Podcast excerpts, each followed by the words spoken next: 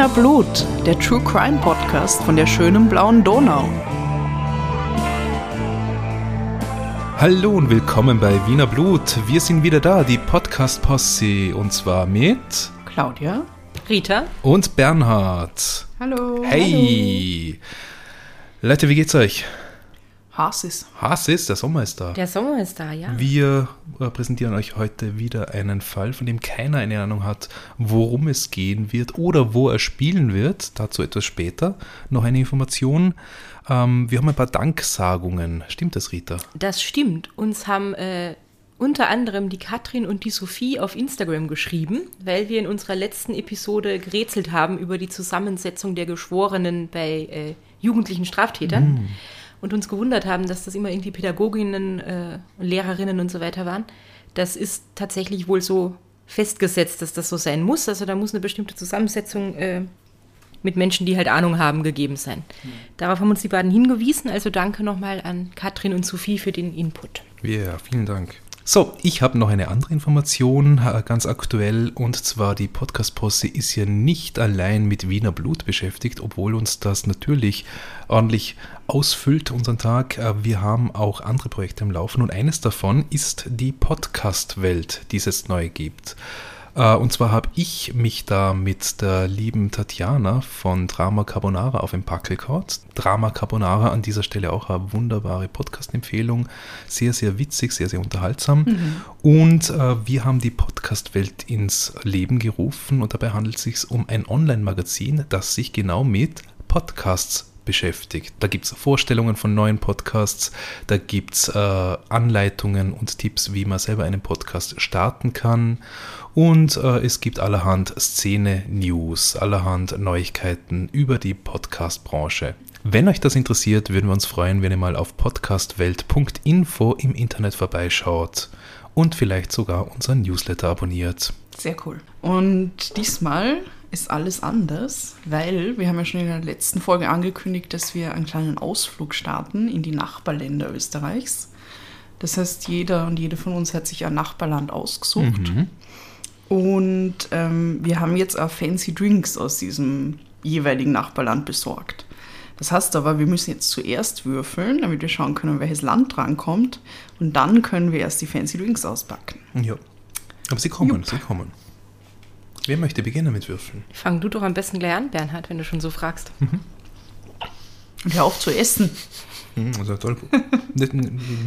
Kuchen, Kuchen. Okay. Oh je. Eins. Das ist schade. Ich mache mal weiter. Vier. Okay. Eins. Ich darf. Du darfst. Welches Yeah. Land? Claudia, wo Welches geht's hin? Es ist Italien. Jetzt brauchen Bella wir. Italia. Genau. Jetzt brauchen wir schnell die italienischen Fancy Drinks. Kurze Soll Werbepause. bringen? Bring sie. Hm. Okay. Also jetzt haben wir etabliert, dass wir einen italienischen Fall machen. Das heißt, wir haben unsere italienischen Fancy Drinks herausgeholt. Und wir trinken alle diesmal an Wein aus der Toskana. Ihr werdet dann noch verstehen, warum. Njam, njam, njam. Ich bin so gespannt. Und wir haben aber noch mehr antialkoholische Getränke. Was habt ihr? Was? Ich habe äh, San Pellegrino Aranciata, an Italian Tradition. Das Klassiker. ist eiskalt und fruchtig und sehr schön. Nice. Gesund, oder? Was hast du? Ähm, ich habe von der, von der äh, Firma Föslauer ein Bio-Limonade sizilianische Zitrone-Drink.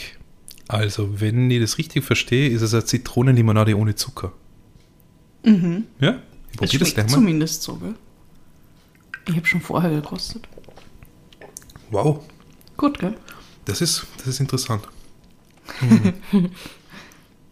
ja, Was ich habe, wollt ihr wissen? na. Ja, ja, ja, ja. Ich habe so einen Saft und zwar steht da tatsächlich drauf Gran Granatapfelapfel. Und es ist von, ähm, wie spricht man das aus? Zueck. Ich glaube schon, ja. Zueck.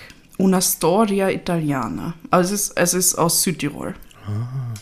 Was ja Italien ist. Aber wenn Genau. Leute das nicht wahrhaben wollen.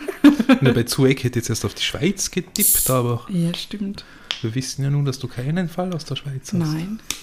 Ich probiere das jetzt. Granatapfel, Apfel. Zum Wohl. Prost. Föslauer.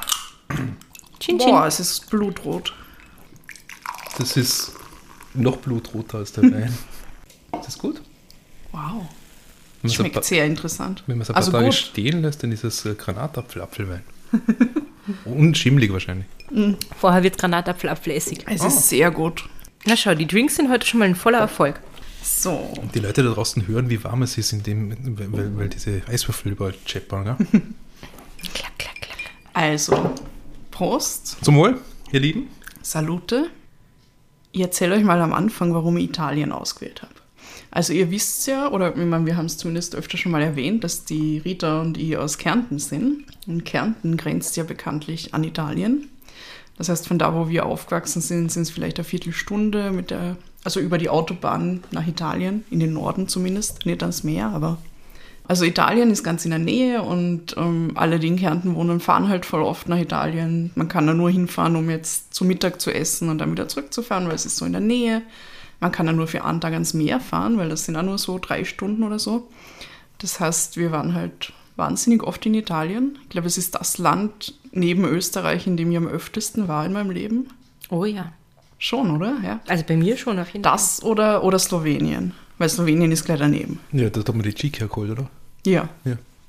Ja, das ist so der Klassiker. Du gehst Zigaretten holen nach Slowenien und dann gehst du nach Italien essen und dann fast wieder heim. Genau. Genau. Oder umgekehrt. Wir machen es meistens umgekehrt, aber. Je, je mehr kleine Kinder man hat, desto mehr äh, Cheek-Schranken kann verstecken. Ja. Okay, Gut. Österreich. Ke- Kärntner und Kärntnerinnen wissen, was das bedeutet. Mhm, auch Viertelkärntner.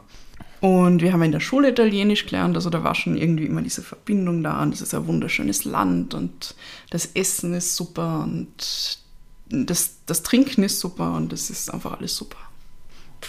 Right. Sag mal Wiener Blut auf Italienisch. Sangue wie. Sangue Vien Was Viennese? Viennese? Sangue Viennese. Sangue Sangue Viennese. Sì. Viennese. Schön, freut mich. Va bene. Okay. Und bevor wir jetzt in diesen Fall einsteigen, den ich euch heute mitgebracht habe, ähm, brauche ich noch eine Triggerwarnung. Und zwar wird es in diesem Fall äh, unter anderem, also zumindest eher am Rand würde ich sagen, also es geht nicht primär darum, aber unter anderem um Suizid und sexualisierte Gewalt gehen. Wenn das für jemanden unter euch da draußen ein schwieriges Thema ist, wenn ihr da vielleicht äh, mit irgendwem drüber reden wollt, dann könnt ihr euch in Österreich an das Kriseninterventionszentrum wenden. Das findet ihr online auf kriseninterventionszentrum.at oder an die Telefonseelsorge unter der Telefonnummer 142, erreichbar aus ganz Österreich. Wenn ihr in Deutschland seid, dann gibt es da auch eine Telefonseelsorge. Die findet ihr auf der Website telefonseelsorge.de oder unter der Telefonnummer 0800 111 0111. Und für die Schweiz gibt es den Verein Die Dargebotene Hand. Der ist unter 143.ch zu finden oder unter der gleichnamigen Telefonnummer 143. Wunderbar. Dann starten wir los. Avanti. Okay, und jetzt vielleicht noch ein paar Hinweise, die jetzt keine richtigen Triggerwarnungen sind, aber nur damit ihr Bescheid wisst. Also es geht in, in diesem Fall, von dem ich euch erzähle, um eine Mordserie mit sehr vielen grausamen Details. Also es wird durchaus blutig in dieser Folge und es gibt vor allem, das ist vielleicht auch wichtig für einige, am Ende keine einfache Antwort auf die Frage, wer steckt hinter dieser Mordserie. Sangue Italiano. Hm, ja, leider. Also dieser Fall ist grausam, er ist kompliziert und er ist ja wirklich einzigartig. Also je länger ich dazu recherchiert habe, desto mehr habe ich mir gedacht, holy shit, was ist das? Und er ist auch schwer zu erfassen, weil er nämlich viele Jahrzehnte umspannt. Also man, muss, man muss schon richtig gut aufpassen. Es gibt da sehr viele italienische Namen, die da jetzt vorkommen. Und ich hoffe sehr, ihr könnt es mir alle folgen. Wenn ihr beiden da jetzt irgendwann nicht mehr mitkommt, dann fragt einfach nach. Okay. Genau, und eigentlich ist dieser Fall so umfangreich, dass man locker, glaube ich, einen ganzen Podcast mit mehreren Folgen über allein diesen Fall reden könnte. Aber wir haben leider nicht so viel Zeit. Und ich versuche das halt jetzt irgendwie runterzubrechen auf die wichtigsten Ereignisse. Und es ist super verrückt, also get ready. Okay. Also, für den Fall, den ich heute mitgebracht habe, begeben wir uns in die wunderschöne Stadt Florenz. Wart ihr schon mal in Florenz? Nee. Es ist sehr schön. Ich war schon mal dort. Ist aber schon ewig her. Aber es ist eine sehr, sehr schöne Stadt. Und ein bisschen was über Florenz. Also Florenz ist die Hauptstadt der Region Toskana, hat heute ungefähr 370.000 Einwohnerinnen und Einwohner und ist damit die achtgrößte Stadt in Italien. Also jetzt nicht super riesig, aber doch ähm, jetzt auch keine Kleinstadt.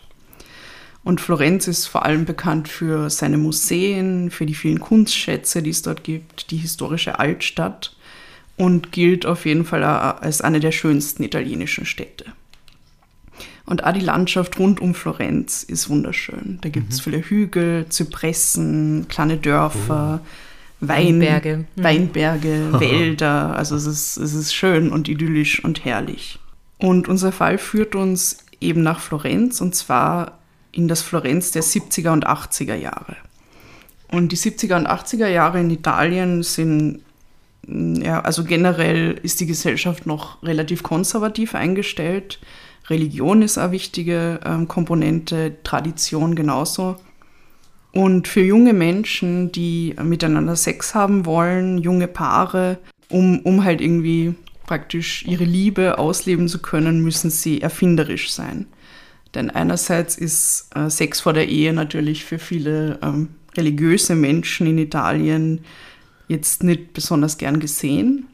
Und auf der anderen Seite leben die meisten jungen Italiener und Italienerinnen noch bei ihren Eltern. Genau, das ist ja heute noch so, dass also viele junge Menschen in Italien länger als jetzt zum Beispiel in Österreich noch bei ihrer Familie leben, aus diversen Gründen. Und das war damals eben auch schon so. Das heißt, ähm, oft sind sie äh, so lange noch bei ihrer Familie geblieben, bis sie dann selbst irgendwann geheiratet haben und dann selber Familie gegründet haben. Und das ist erst der Zeitpunkt, wo sie dann aus ihrem Elternhaus ausziehen, praktisch. Und deshalb war es damals in Florenz und auch im restlichen Italien wahrscheinlich üblich, dass junge Menschen vor allem also mit ihren Autos in das Umland von der Stadt gefahren sind, wo sie praktisch dann irgendwelche ungestörten Plätzchen gefunden haben. Und dort haben sie halt dann Sex gehabt oder was auch immer. Sich ungestört unterhalten, ohne dass ihre Eltern die ganze Zeit beobachtet haben, was sie machen.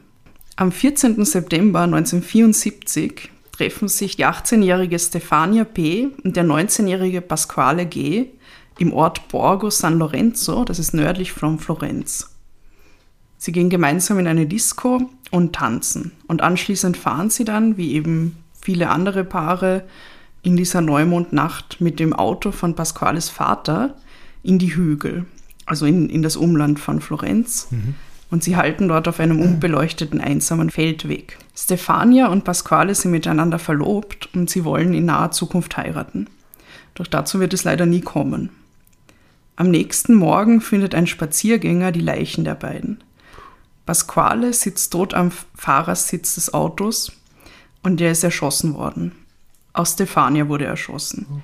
Ihr unbekleideter Körper liegt neben dem Auto im Gras. An ihrer Leiche finden sich außerdem insgesamt 96 Stichwunden, What? vor allem im Brust- und im Schambereich. Die Ermittelnden können dann aufgrund der geringen Blutmenge am Tatort sagen, dass ihr die Stichwunden erst nach ihrem Tod zugefügt worden sind. Also immerhin. Ja, aber das macht es irgendwie noch gestörter, Verrückter. oder? Ja, also, ja. ja. Aber immerhin hat sie nicht ähm, leiden müssen. Also ja, Weniger, zumindest. weniger, ja. weniger, genau. Und den Ermittelnden fällt dann noch ein verstörendes Detail auf. Es ist nämlich so, dass sie in Stefanias Vagina einen Ast finden, den ihr der Täter wahrscheinlich da hingesteckt hatte. Und das ist ein Ast von einer Weinrebe aus den nahen Weinbergen. Okay. Also ja, alles sehr verstörend. Am Tatort werden dann außerdem fünf Patronenhülsen gefunden. Die kann man dann einer bestimmten Waffe zuordnen, nämlich einer Beretta, also einer Pistole mit dem Kaliber 22 Long Rifle. Ich kenne mich jetzt nicht besonders gut mit Waffen aus, aber also ich habe mir Bilder davon angeschaut, das ist halt so eine normale kleine Waffe irgendwie. Und dann ist sie ja, aber ihr Hals vorne einfach ein bisschen länger. Das ist dieses der Long Lauf, ja. Rifle Ding irgendwie. Ja, das ist alles, was sie dazu sagen kann. In Bezug auf diese Beretta. Und ähm, das Bedo Besondere an diesen Patronen war aber, also es waren Winchester-Patronen der Serie H. Das bedeutet, dass auf der Rückseite von jeder Patrone ein H eingraviert ist. Das war jetzt keine besonders seltene Serie, also die hat es schon ähm, relativ häufig gegeben in Italien. Aber bei einer weiteren Analyse der Patrone wird dann festgestellt, dass diese Waffe einen defekten Schlagbolzen haben muss. Und wenn man praktisch eine Patrone abfeuert, dann ähm, hinterlässt dieser Schlagbolzen einen unverkennbaren Abdruck auf der Patronenhülse. Okay. Und der Das ist gut, einzigartig. Also es gibt praktisch keine andere Waffe, die denselben Abdruck hinterlassen kann. Sagen die Ballistiker und Ballistikerinnen. Genau. Und das wird später dann noch wichtig sein. Also merkt euch diese Waffe, die Beretta kommt später leider noch öfter vor. Der grausame Mord an Stefania und Pasquale ist sieben Jahre später immer noch ungeklärt.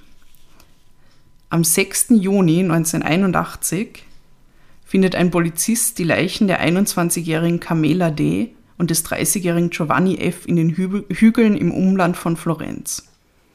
Auch Carmela und Giovanni sind miteinander verlobt gewesen.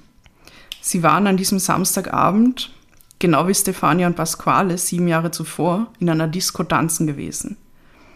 Und anschließend sind sie mit ihrem Auto in die Hügel gefahren, um ungestört zu sein.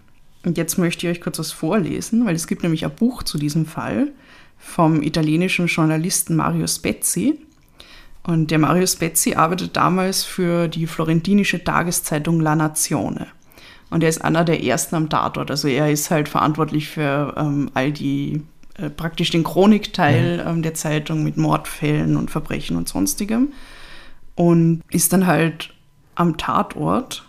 Genau, dieses Buch hat er gemeinsam mit Douglas Preston geschrieben. Das ist ein berühmter Krimi-Autor, soweit ich weiß. Und da wird die Szene, also wie er am Tatort ankommt, so beschrieben. Die toskanische Landschaft lag unter dem kobaltblauen Himmel vor ihm. Eine mittelalterliche Burg, umrahmt von Zypressen, krönte einen nahen Hügel. In weiter Ferne konnte er durch den frühsommerlichen Dunst die terrakottafarbene Kuppel des Duomo über der Stadt Florenz aufragen sehen, das bedeutendste Wahrzeichen der Renaissance.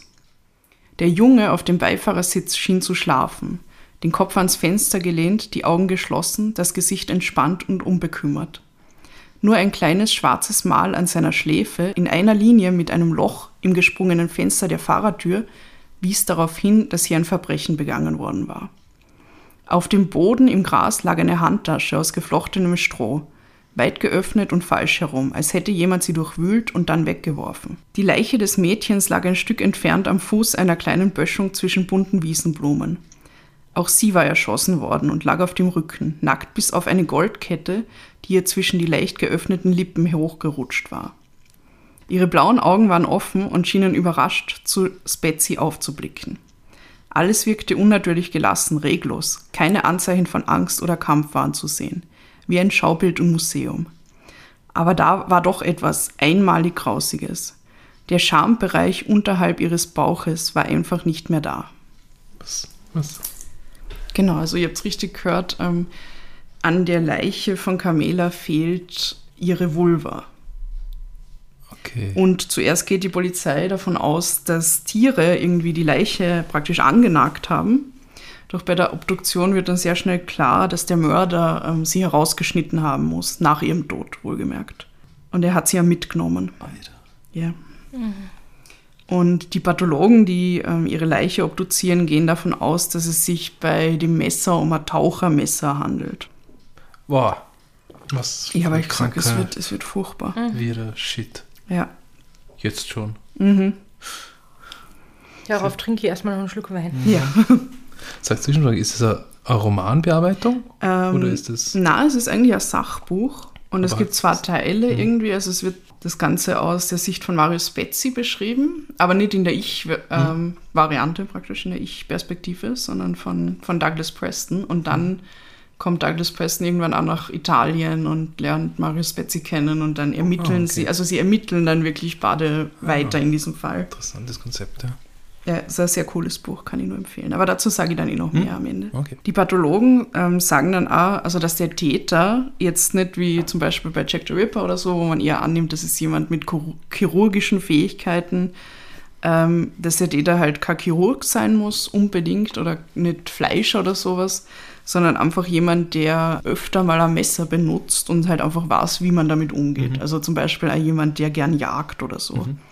Also es gibt da wohl mehr Möglichkeiten als jetzt nur Chirurg oder jemand, der das halt praktisch anatomisch korrekt machen kann, weil es war wohl nicht so also kompliziert, diesen Teil der Leiche zu entfernen. Und der Marius Spezzi beschreibt dann in seinem Buch, ähm, dass er, also er geht vom Tatort weg und sie haben dann eine Redaktionskonferenz in, also bei der Zeitung La Nazione und alle sind natürlich total außer sich ähm, nach diesem Doppelmord. Dann kommt der Kollege von ihm dazu und der bringt dann ein, dass es doch einen anderen Mord gibt, der auch ungeklärt ist und der diesem Verbrechen ähnelt nämlich der Mord an ähm, Stephanie P. und Pasquale G., von dem ich vorher schon erzählt habe. Also der ist vor sieben Jahren passiert und nach wie vor ungeklärt.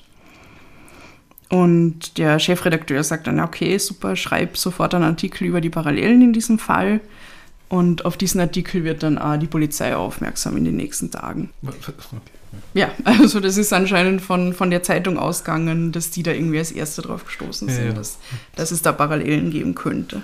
Und die Polizei nimmt sich dann dem an, also sie untersuchen das. Und wenige Tage später ist dann klar, dass die beiden Doppelmorde vermutlich vom selben Täter verübt worden sind. Und Beweis dafür sind die am Tatort gefundenen Patronenhülsen, die nämlich genau wie die Patronenhülsen am ersten Tatort von derselben Beretta stammen, Kaliber 22, Long Rifle. Es ist ein Haar auf ihnen eingestanzt, also sie sind von, diesem, von dieser Winchester-Serie H. Und sie haben genau dieselbe Kerbe von dem defekten Schlagbolzen. Also in Florenz geht da natürlich die Angst um. Also sie wissen jetzt, es ist ein Serientäter. Es liegen zwar sieben Jahre zwischen dem ersten Doppelmord und dem zweiten, aber es ist anscheinend derselbe Täter. Und es wird dann kurz darauf bereits jemand festgenommen. Und der Name des Verdächtigen ist Enzo S. Und die habe ich schon- erzählt, dass ähm, die Paare eben in, in Florenz oft in die Hügel gefahren sind, um allein zu sein. Da das gang und gäbe war, hat es natürlich auch viele Voyeure gegeben, die dann halt wirklich anscheinend mit Kamera, Mikrofonen, mit Aufnahmegeräten und sonstigem Equipment da in den Hügeln rumgestiegen sind und diese Leute halt beobachtet haben beim Sex. Und Enzo S. ist einer von diesen Voyeuren. Also das ist anscheinend wirklich ein krasses Hobby gewesen. Hobby, ja, von vielen Menschen. Dann gab es In- wahrscheinlich eine Börse dafür, oder? ja, bitte in dem Buch steht drinnen, dass ähm, Leute teilweise mit diesen den Plätzen an den Autos gehandelt haben. Also es hat zum Beispiel ein Voyeur hat irgendwie ein Auto ausgekundschaftet, hat gesagt, okay, das ist ein gutes, also gutes Auto hast das, wenn halt dort viel passiert oder so. Und dann ähm, haben sie die zum Beispiel verkauft, diese Plätze, an andere Leute, die sich halt nicht selber die Mühe machen wollten, Mhm. da nach den guten Autos zu suchen. Und die haben das dann einfach übernehmen können. Also total krass. Wow. Das noch Pornokino. ohne Internet, ja. Ja, also es klingt so, als wäre das so, so sowas wie ein, äh, ein Volkssport gewesen von manchen Männern da anscheinend. Und Enzo S. wird dann also verhaftet. Man, er wird eigentlich verhaftet, weil er anscheinend irgendwie über diese Doppelmorde geredet hat, obwohl das noch gar nicht in der Zeitung gestanden ist. Und also ist alles irgendwie sehr seltsam und sie nehmen ihn fest und behalten ihn praktisch in Gewahrsam. Aber nur wenige Monate später, nämlich am 23. Oktober 1981, werden wieder zwei junge Menschen auf die Leicheweise ermordet. Und daraufhin wird Enzo S. dann aus der Haft entlassen, weil ja, er, er ist es nicht. Bei den beiden Toten, die da ähm, im Oktober gefunden werden, handelt es sich um die 24-jährige Susanna C. und den 26-jährigen Stefano B. Auch die beiden waren miteinander verlobt und sie hatten am Abend äh, vor ihrem Tod zuerst mit Susannas Eltern gegessen und dann waren sie ins Kino gegangen. Und anschließend sind sie dann mit dem Auto auf einen kleinen Feldweg gefahren, westlich von Florenz. Und am nächsten Tag findet sie dort ein älteres Ehepaar, also ihre Leichen. Sie sind beide tot. Der Tatort ähnelt dann den beiden anderen Morden. Und auch die Verstümmelungen an Susannas Körper sind die gleichen wie bei Camela. Also es ist genau dasselbe Muster. Und es werden am Tatort wieder die genau gleichen Patronenhülsen gefunden mit der charakteristischen Markierung von dem Schlagbolzen. Also jetzt sind wir bei drei Morden, Doppelmorden. Doppelmorden. Und ein anderes Paar, das zufällig auch in der Mordnacht in der Nähe vom Tatort ist, die sehen irgendwie ein Auto vorbeikommen, an ihnen vorbeifahren und Äh, der Fahrer ist anscheinend, also schaut ziemlich nervös und ängstlich aus irgendwie. Und sie geben der Polizei dann eine Beschreibung von dieser Person. Und das Phantombild wird von der Polizei aber nicht veröffentlicht, also zuerst jedenfalls, weil die Menschen in Florenz verlieren bereits ihre Nerven, also die drehen total durch wegen der ganzen Doppelmorde und sind halt in Panik versetzt. Und die Ermittelnden befürchten eine mögliche Selbstjustiz der mhm. Bevölkerung. Also wenn sie jetzt jemanden sehen, der so ähnlich ausschaut wie mhm. das Phantombild und so weiter. Die Angst nach diesen Doppelmorden greift um sich und es potenziert sich jetzt nach dem dritten Mord und wird langsam zur Hysterie. Also es werden Ärzte, Chirurgen und sogar Priester verdächtigt, dass sie irgendwie die Täter sind. Und ähm, bei der Polizei gelangen halt tausende Hinweise ein, äh, wer jetzt irgendwie der Täter sein könnte. Es gibt dann Gerüchte, die die Runde machen, dass äh, zum Beispiel ein angesehener Gynäkologe verhaftet worden ist und es versammelt sich sofort ein Mob vor seinem Wohnhaus.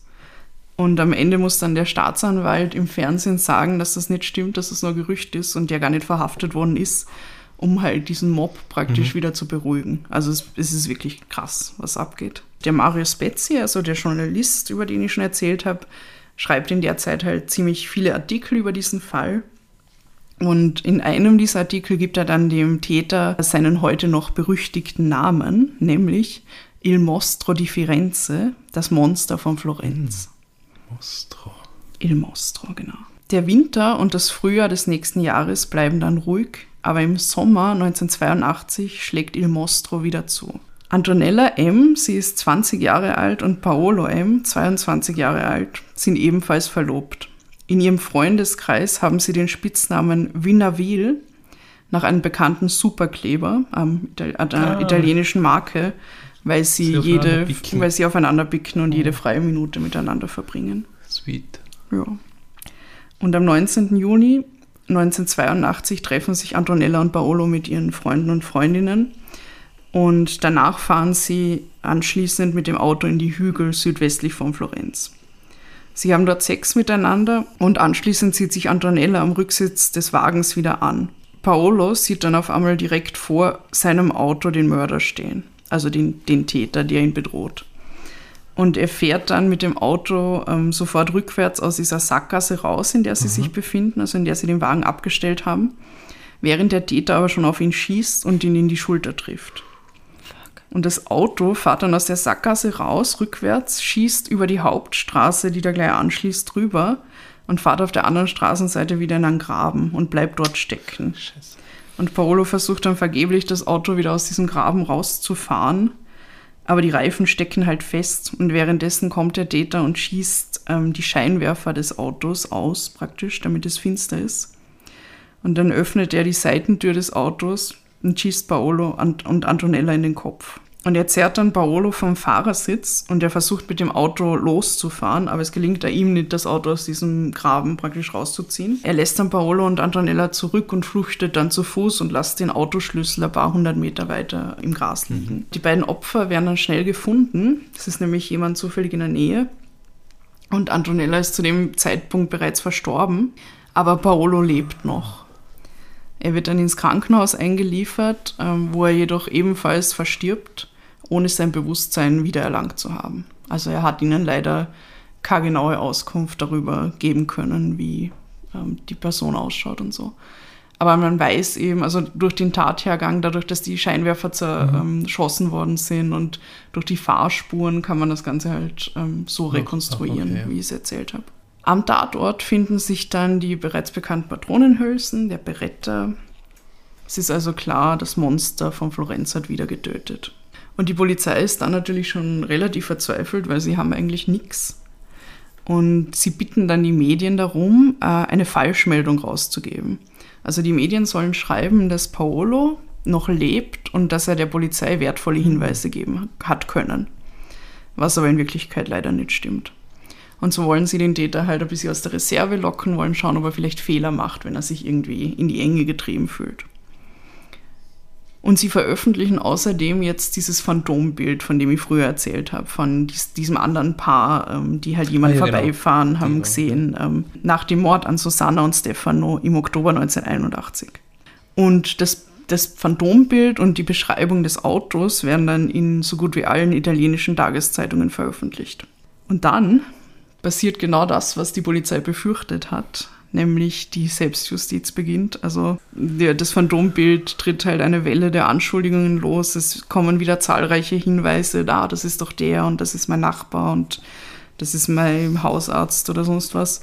Oder wem, halt grad, äh, wem man halt gerade Geld schuldet. Ja, genau. Also es, wär, es kommt anscheinend auch vor, dass wirklich zum Beispiel ähm, Menschen halt andere Menschen anschwärzen, wo man genau weiß, okay, ähm, der hat was gegen den mhm. und möchte einfach nur, dass, dass der irgendwie in die Scheiße kommt und so.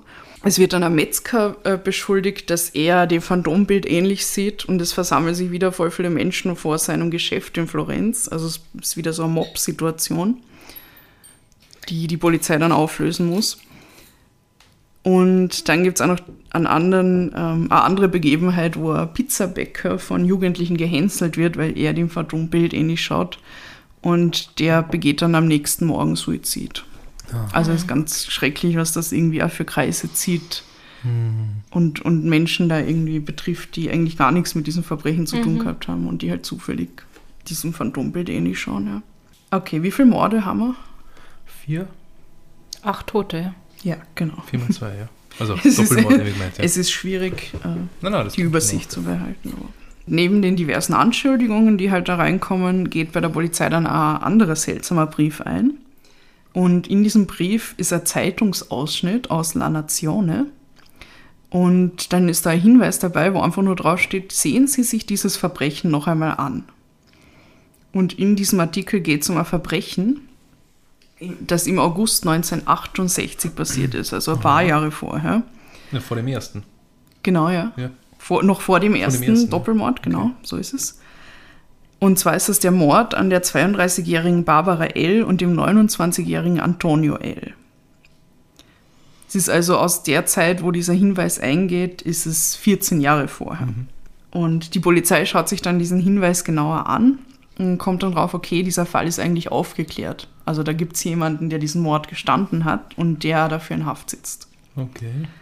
Oder beziehungsweise in Haft gesessen hat. Ich ah. glaube, der ist zu dem Zeitpunkt, ich glaube, er hat 13 Jahre für diesen Mord gekriegt und das ist jetzt 14 Jahre her, also ist er gerade wieder rausgekommen. Und die Ermittelnden überprüfen dann halt die Akten noch einmal genauer und die ganzen Beweismittel, die damals gesammelt wurden und sie finden tatsächlich Patronenhülsen vom Tatort die aus derselben Waffe stammen wie die Patronenhülsen von den anderen Morden. Also ein Beretta, Kaliber 22, Long Rifle, mit der einzigartigen Markierung des defekten Schlagbolzens. Ich habe einen Verdacht. Oh, ich, bin okay. gespannt, ich bin gespannt. Okay. Ich habe gesagt, es gibt keine einfache Lösung. Also wahrscheinlich wirst du enttäuscht sein. Oder wir haben sie jetzt, wenn der Bernhard seine ah, präsentiert. Ja, naja, wenn, wenn du den Fall löst. Also Soll ich sagen? Ja, sag halt. Naja, der war im Gefängnis und hat jemanden anderen gesagt, wo die Waffe ist, damit er weitermacht und dass er dann rauskommt, aber das hat nicht funktioniert, weil die Polizei nicht checkt hat, dass die Spur zu dem ersten Mord führt. Aha. Ja. Okay. Interessante Theorie. Bitte, das können wir aufhören. wir sind noch lange nicht fertig. Oh. Noch lange nicht. Es ist echt heftig. Also Barbara und Antonio, also die beiden Toten von, von diesem Mord äh, 1968, sind auch in ihrem Auto erschossen worden. Und äh, währenddessen ist ihr äh, Barbaras sechsjähriger Sohn Natalino auf der Rückbank des Wagens gesessen. Also er hat geschlafen, aber er hat dann, ist natürlich aufgewacht und hat irgendwie praktisch diesen Mord beobachtet. Und er bleibt aber unverletzt und wird dann später zwei Kilometer entfernt vom Tatort beim Bauernhof gefunden. Sie verhören ihn natürlich, also sie fragen ihn, was passiert ist, aber er ist halt erst sechs Jahre alt und wahrscheinlich schwer traumatisiert von, äh, von dem, was er gesehen hat.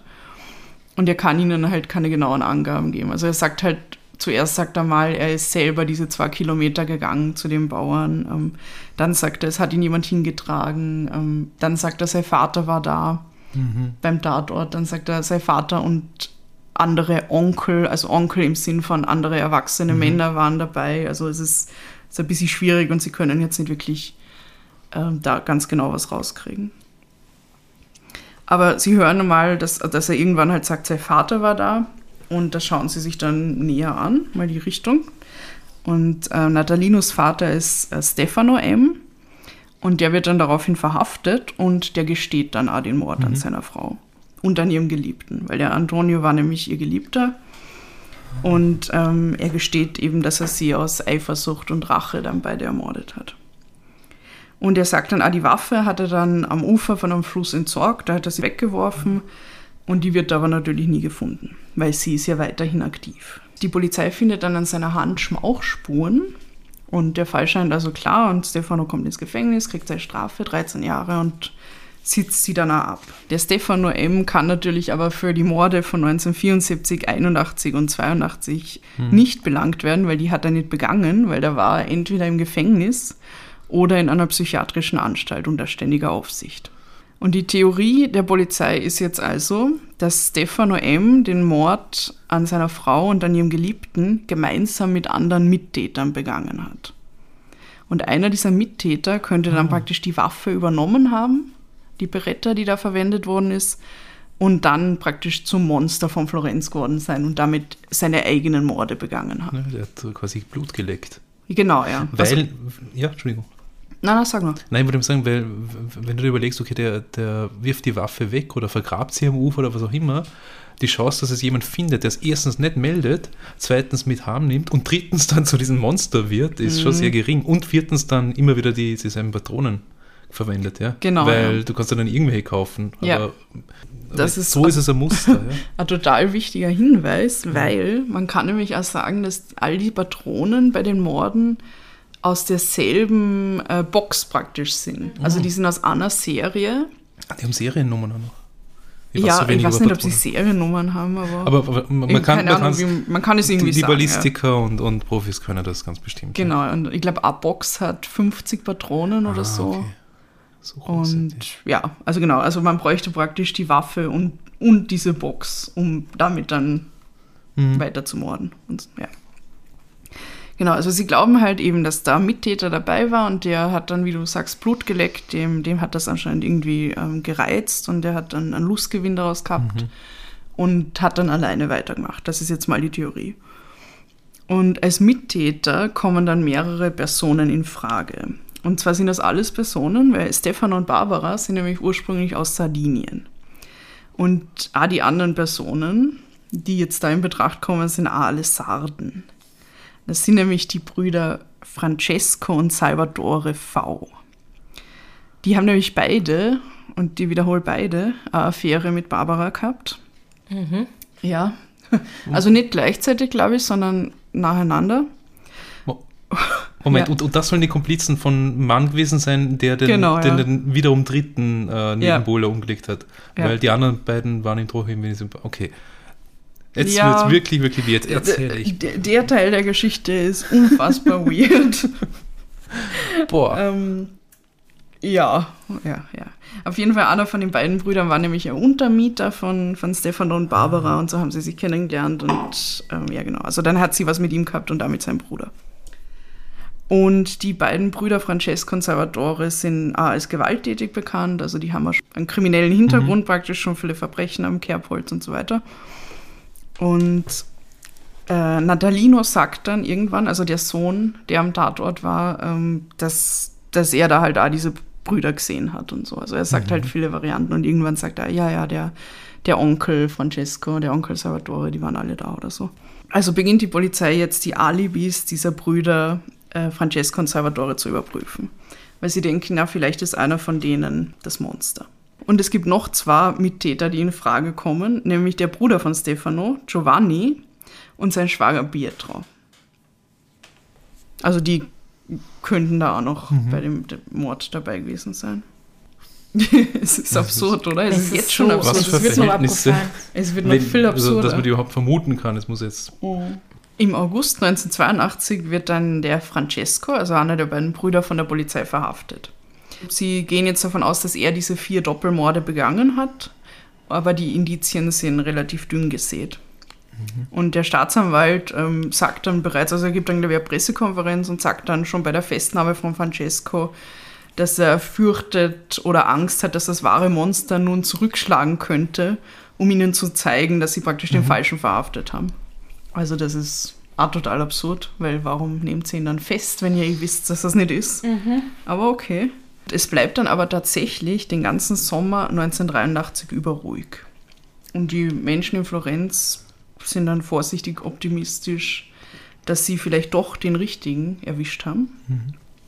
Aber am 9. September 1983 werden dann wieder zwei Leichen gefunden. Und diesmal sind es zwei Männer, was die Ermittelnden zuerst sehr verwirrt. Es sind nämlich Wilhelm M. und Jens R., zwei 24-Jährige aus Osnabrück. Die sind mit ihrem VW-Bus unterwegs auf Italienurlaub und campen in der Nähe von Florenz und werden dann tot in ihrem Bus aufgefunden. Bei näher Betrachtung kommen, ähm, kommt die Polizei dann aber drauf, dass ähm, Jens halt sehr langes, lockiges Haar hat und der Täter ihn offensichtlich für eine Frau gehalten haben muss. Also und die beiden für ein Liebespaar. Ja, das sind halt Genau. zufällig auch mal im Dunkeln irgendwo im Auto gesessen und Ja, weiter ja. quatscht. Die beiden Leichen sind dann auch nicht verstümmelt worden, weil der Täter dann in weiterer Folge anscheinend draufgekommen sein muss, dass sie beide Männer sind. Und daraus hat er dann natürlich keinen Lustgewinn für sich, deshalb hat er sie dann einfach liegen gelassen. Und am Tatort finden sich wieder dieselben Patronenhülsen. Es ist also das Monster von Florenz. Und der Francesco, einer der Sardenbrüder, wie ich sie jetzt gerne nenne, ist zu diesem Zeitpunkt noch immer in Haft. Das heißt, de facto hat er mit diesem Doppelmord nichts zu tun. Das ist der Einzige, der davon profitiert. Und die Polizei ist dann so, ah ja, scheiße, okay, dann war es der Francesco anscheinend nicht. Aber es könnte ja sein Neffe gewesen sein. Antonio V. Man kann jetzt natürlich alle durchgehen. Ja, es ist total absurd. Also sie verfolgen jetzt eine neue Theorie und sie sagen jetzt, aha, der Neffe von Francesco Antonio hat diese Morde begangen, um den Verdacht von seinem Onkel ähm, wegzubringen. Ah, also das, was du, Bernhard, eh schon vermutet hast, wird Ja, jetzt aber es ist ja nochmal absurd, aufgegriffen. Ja. es ist super absurd. Ja. Und dann wird äh, Antonio kurzfristig verhaftet und beide schweigen natürlich, also sie, oder sagen, sie sind unschuldig und ähm, gestehen zumindest nichts. Und Antonio wird dann wieder entlassen, aber Francesco bleibt weiter in Haft. Why though? Ja. Was ist der Francesco, der, der zweite, ist der Der, der Sardenbruder. Der zweite. Achso, na, der erste doch trotzdem, der so ein Alibi hat eigentlich. Ja. Oh. Okay, das überrascht mich jetzt. Was sollte es? sollte jeden überraschen. Ja, also ich weiß nicht, wie die italienische Justiz da in den 70ern und 80ern funktioniert hat, aber ich glaube nicht so gut, weil. Ja, da, da, Nicht so gut wie heute. Ja? Ah. ja. Anyways. Und dann verhaften sie dann als nächstes den Bruder von Stefano M., Giovanni, und seinen Schwager Pietro. Also das sind die, die auch als mögliche der vier Mittätern Genau, praktisch in Frage kommen. Und sie haben gedacht, naja, verhaften wir die halt auch mal. Ich glaube, sie wollten einfach Leute verhaften und dann schauen, ob wieder Mord passiert, damit sie wen ausschließen können. Was äh, absurde Strategie ist. Aber ja. Und die Öffentlichkeit ähm, hat aber jetzt schon eigentlich den Glauben an die Polizeiarbeit verloren. Also die glauben nicht, dass der wahre Täter in Haft ist. Und es wird dann darüber diskutiert, ob sie vielleicht Liebesdörfer eröffnen sollten, also so spezielle Plätze, wo halt die Bärchen hinkommen können und ähm, sich dann im Auto dort lieben können, aber halt irgendwie bewacht und umzäunt und so, sodass sie sich halt keinem Risiko aussetzen. Also so weit ist das schon gegangen. Es ist Aber man, Wahnsinn. man ist nicht auf die Idee gekommen, den Leuten zu sagen, na, mach das halt daheim. ja die Eltern. Ja, eben, genau, aber das, das war schwieriger Ja, aber die- scheinbar. ja. Eben, das meine ich ja. Ja, also ich glaube schon, dass das Ich schwierig versuche nur war. die Absurdität noch Ja, ja. ein bisschen zu Ja, betonen. ich Ja, meine, es war halt, es war halt sehr katholisch und es und sehr traditionell alles und da war das halt Ja. schwierig. Ja, und die hoffen halt darauf, ihren Kindern einzureden, dass sie das nicht machen sollen vor der Ehe und denken gar nicht dran, dass ihre Kinder das dann aber vielleicht irgendwo im Auto draußen auf dem Feld trotzdem ja, machen Genau. Und dabei vielleicht sterben können. Diese Dörfer sind aber nicht wirklich entstanden. Na, weil da Schon haben sich dann natürlich auch Leute aufgeregt. Ja, weil das Das legitimiert ist ja ja irgendwie. Sünde, ja, ja. klar, ja. Damit macht es ihnen ja noch einfacher. Mhm, es hat bestimmt auch Leute gegeben, die gesagt haben, das ist Gottes Strafe für eure Promiskuität oder so. Ja, Bin mir ganz sicher. Ja. Ja. Priester wahrscheinlich vor allem, Zum Beispiel. die dann aber auch beschuldigt worden sind. Also es ist ja. Wahnsinn. Okay, also wir halten jetzt bei insgesamt Zehn, fünf Fünf Doppelmorden, also zehn Morden insgesamt an fünf Pärchen. Und dem, dem ersten Mord praktisch, wo die Waffe als erstes verwendet worden ist. Ähm, den zähle ich aber nicht als Werk des Monsters von Florenz, jetzt Werk unter Anführungszeichen, weil dafür ähm, ist hier jemand verurteilt worden, nämlich mhm. der, der Mann von Barbara. Also, ja. Mhm. Schwer zu sagen. Und dann ist es wieder Sommer, die bevorzugte Zeit, wo äh, das Monster das gerne zuschlagt. Es ist nämlich Juli 1984 und da wird der siebte Doppelmord mit der gleichen Beretta als Tatwaffe bekannt. Und zwar werden Pia R. und Claudio S. erschossen in ihrem Auto auf einem Feldweg nordöstlich von Florenz gefunden. Pia ist 19 und ihr Freund Claudio ist gerade 20 geworden. Claudios Leiche liegt im Wagen und Pias Leiche finden die Ermittler sechs Meter entfernt. Und diesmal, und jetzt wird es wieder besonders grauenhaft, mhm. fehlt an der Leiche nicht nur die Vulva, sondern auch die linke Brust. Oh. Alter. Ja. Und nachdem das bekannt wird, überschlagen sich natürlich wieder die, die Gerüchte und Anschuldigungen. Ähm, es wird dann ein Adeliger ähm, tot aufgefunden und die Bevölkerung geht dann sofort davon aus, ah ja, der, der hat sich umgebracht oder seine Familie hat sich an ihm gerecht dafür, dass er das Monster von Florenz ist. Hm. Es gibt dann auch einige Personen, die selber zur Polizei kommen und behaupten, sie sind das Monster. Das Darauf habe ich gewartet. Ja, ja das, ist auch immer spannend. Das passiert Leute, immer. Ja. Ja, ähm, aber nichts davon, also macht Sinn. Es sind einfach Leute, die halt Aufmerksamkeit wollen und die die Polizei praktisch noch mehr von ihrer Arbeit ablenken. Kann man sich wieder sagen, vielleicht sind das Arschwäger und Cousins von den anderen, die wiederum.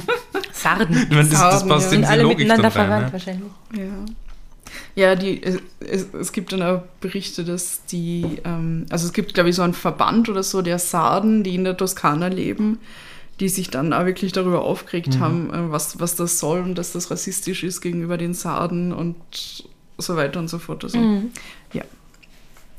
Genau, und nachdem die Ermittler jetzt praktisch schon äh, mehrere von diesen Mittätern vom ersten Mord durch haben, unter Anführungszeichen, suchen sie sich jetzt den vierten möglichen Mittäter am ersten Mord damals, nämlich den Salvatore. Also Salvatore ist der Bruder von Francesco, mhm. die Sardenbrüder. Mhm. Vom Salvatore weiß man, oder es wird ihm zumindest nachgesagt, dass er, bevor er nach Florenz gezogen ist, also in seiner Heimat Sardinien, äh, seine Ehefrau ermordet zu haben. Und er hat anscheinend auch sehr spezielle sexuelle Vorlieben. Seine zweite Ehefrau gibt dann zu Protokoll, dass es da wohl so Orgien geben hat und irgendwie mit Männern, mit Frauen und also ein sehr ausschweifendes Sexualleben auf jeden Fall, was aber, ja prinzipiell also nichts bedeutet. Aber es ist nie gegen ihn ermittelt worden oder sowas, zumindest okay. nicht nach deinem Wissensstand, sondern es sind Gerüchte. Wegen dem Tod an seiner ja. Frau, also dem, dem Mord an seiner Frau, ja. Aber ja, das kommt noch. Ah, okay, gut. Genau, also er, er passt irgendwie ins Profil. Er, ist, er hat, steht praktisch im Verdacht, irgendwie, dass seine Frau ermordet zu haben vor ein paar Jahren und, und ist halt irgendwie sexuell da, praktisch entspricht total der Norm und so. Und ähm, das sind die Ermittelnden dann so, hm, ja, dann schauen wir uns den einmal an weil der könnte ja die, die Waffe vom ersten Mord übernommen haben und die dann weiterverwendet haben. Ich finde es so faszinierend, dass sie die ganze Zeit überlegen, wer nicht alles diese Waffe übernommen hat, statt einmal zu denken, vielleicht war der es gar nicht und hat aus irgendwelchen anderen Gründen gestanden und mhm. ja. Genau, es gibt jetzt also vier Verdächtige insgesamt, also diese, all diese Mittäter, die möglichen äh, von dem ersten Mord. Aber bald konzentriert sich dann ähm, die ganze Ermittlung auf den Salvatore. Und sein Bruder Francesco, und der Bruder von Stefano, Giovanni und sein Schwager Pietro werden dann wieder auf freien Fuß gesetzt. Also es sind die drei mhm. anderen Mittäter und die kommen dann wieder raus, weil es passieren halt weiterhin Morde, während sie im Gefängnis sitzen ja. und irgendwann kann die Polizei sie halt dann einfach nicht mehr festhalten. Mhm. Dann vergeht wieder ein Jahr und es ist dann wieder Sommer, nämlich September 1985. Und in diesem September verübt der Serientäter seinen mindestens siebten Doppelmord. Und die Opfer sind diesmal zwei französische Touristen, nämlich die 36-jährige Nadine M. und der 25-jährige Jean-Michel K.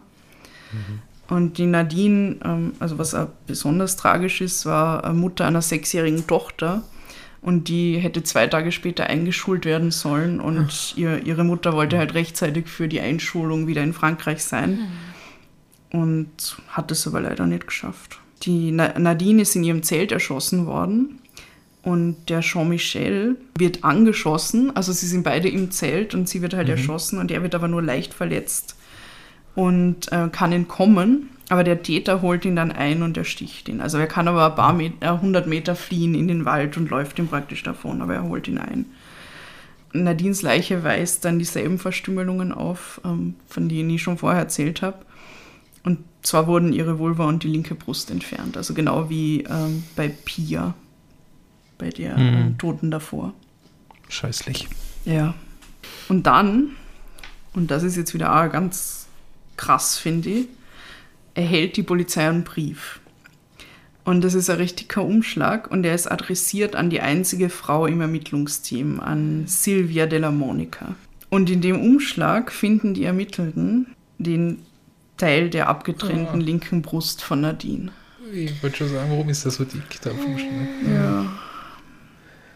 Es ist. Ach, also da fehlen einem die, die Worte irgendwie, es ist so arg. Diese Frau, also Silvia della Monica, legt dann daraufhin ihre Aufgaben zurück, weil das ist natürlich einfach zu viel. Und sie erhält dann auch Personenschutz. Ja, klar, das Und- ist ja wie eine Drohung Ja, eigentlich. So, du ja, bist die Nächste. ja. Ne? Ah, das ist so krass, dass. Also ich frage mich ja, wo, woher der Täter das so genau eruieren hat können. Also ich meine, in, in dem anders Ermittlungsteam ist wahrscheinlich in den Medien irgendwie immer im Fokus gestanden oder so, aber dann wirklich ihr das zu schicken, fuck, echt. Und mittlerweile sind die, die jungen Leute in Florenz und oder generell die Bewohner von Florenz ähm, so geschockt von dem Ganzen und es traut sich fast niemand mehr in die Hügeln. Und es werden dann auch Schilder aufgestellt, weil, also weil die Florentiner und Florentinerinnen wissen natürlich Bescheid. Ja. Aber ähm, die Leute, die halt auf Urlaub kommen, wissen nichts unter Umständen. Das heißt, es werden dann Schilder aufgestellt, die die Touristen und Touristinnen warnen sollen vor möglichen Gewalttaten. Und es soll halt niemand irgendwie in einer einsamen Gegend campen oder zelten oder das Auto abstellen. Und alle sind in höchster Alarmbereitschaft. Und dann wird einer der Sardenbrüder, Salvatore V., wegen Mordes verhaftet. Aber nicht wegen der Mordserie, von der ich euch die ganze Zeit erzähle, sondern weil er eben im Verdacht steht, vor vielen Jahren seine Ehefrau in Sardinien umgebracht zu haben. Und das ist praktisch so ein Kniff ähm, von den Ermittelnden. Also sie wollen ihn halt wegen dem Mord drankriegen und schon mal ähm, dingfest setzen Ja. und dann halt weitere Beweise gegen ihn sammeln, dass er das Monster von Florenz ist. Ja. Und in diesem Prozess wird er dann aber freigesprochen. Also das läuft anscheinend jetzt nicht so, wie sich die Ermittelnden das gedacht haben. Und äh, man merkt dann auch, dass die Kluft zwischen den beiden ermittelnden Behörden, also den Carabinieri und der Polizia di Stato, also es sind halt zwar ähm, unterschiedliche äh, Ermittlungsbehörden äh, in Italien, die aber beide an diesem Fall arbeiten. Und die Kluft zwischen denen wird halt immer größer. Ähm, es gibt nämlich die Verfechter, die sagen, na, wir müssen diese Sardenspur unter Anführungszeichen weiterverfolgen. Also jemand aus diesem Kreis der Mittäter hat die Waffe übernommen, bla bla bla, äh, irgendwas mit den Sarden, sein Onkel, seine Tante, was auch immer. Und die anderen sagen aber, na, das hat überhaupt nichts mit diesem Sardenkreis zu tun, sondern es gibt einen komplett anderen Täter. Es gibt halt diese zwei Richtungen und sie ermitteln aneinander vorbei so ein bisschen und machen halt alle ihr eigenes Ding und versuchen irgendwie halt zu ihren Theorien die passenden Beweise zu finden. Was, glaube ich, nicht der Weg ist, wie man normalerweise ermitteln Nee, sollte. es klingt ja nicht so effizient eigentlich. Ja. Ne? Hm. Ja. Also ich glaube, man sollte zuerst Beweise haben und dann Theorien. Ja, Grundlage, dass man nicht nur spekulieren muss Mhm. oder raten, würfeln, keine Ahnung. Dann kommt ein neuer Mann, ähm, der halt zu diesem Ermittlungsteam dazu stößt. Und der, äh, sein Name ist Ruggero Perugini. Und das ist interessant, weil dieser Mann ist anscheinend die Vorlage für diesen Kriminalbeamten in Hannibal, also in dem Roman von Thomas Harris. Oh, okay. Genau, ja. Also der ähm, Ähm, Rinaldo Pazzi, habe ich rausgefunden. Das ist der Typ, also wenn ihr den, das Buch gelesen habt oder den Film gesehen habt, der dann am Ende, also vom Palazzo hängt und ah, der. ja. Okay, und dieser Ermittler, Ruggero Perugini, interessiert sich jetzt nicht mehr für die Sardenspur. Also er glaubt, es gibt einen ganz anderen Täter. Und er ähm, nimmt dann Datenbanken zur Hilfe. Also er macht das ähnlich wie das FBI es damals gemacht hat. Nämlich grenzt er die mögliche Verdächtigenliste auf ein paar Personen ein, indem er zum Beispiel ähm, die Datenbank nach Sexualstraftätern durchsucht, die immer zur Zeit der jeweiligen Morde halt nicht im Gefängnis waren und die in der Nähe der Tatorte leben und so weiter. Also er gibt gewisse Kriterien ein und spuckt ihm dann halt am Ende nur mehr ein paar Namen aus. Unter diesen Namen ist dann jemand, der sich besonders als Verdächtiger herauskristallisiert, nämlich Pietro P.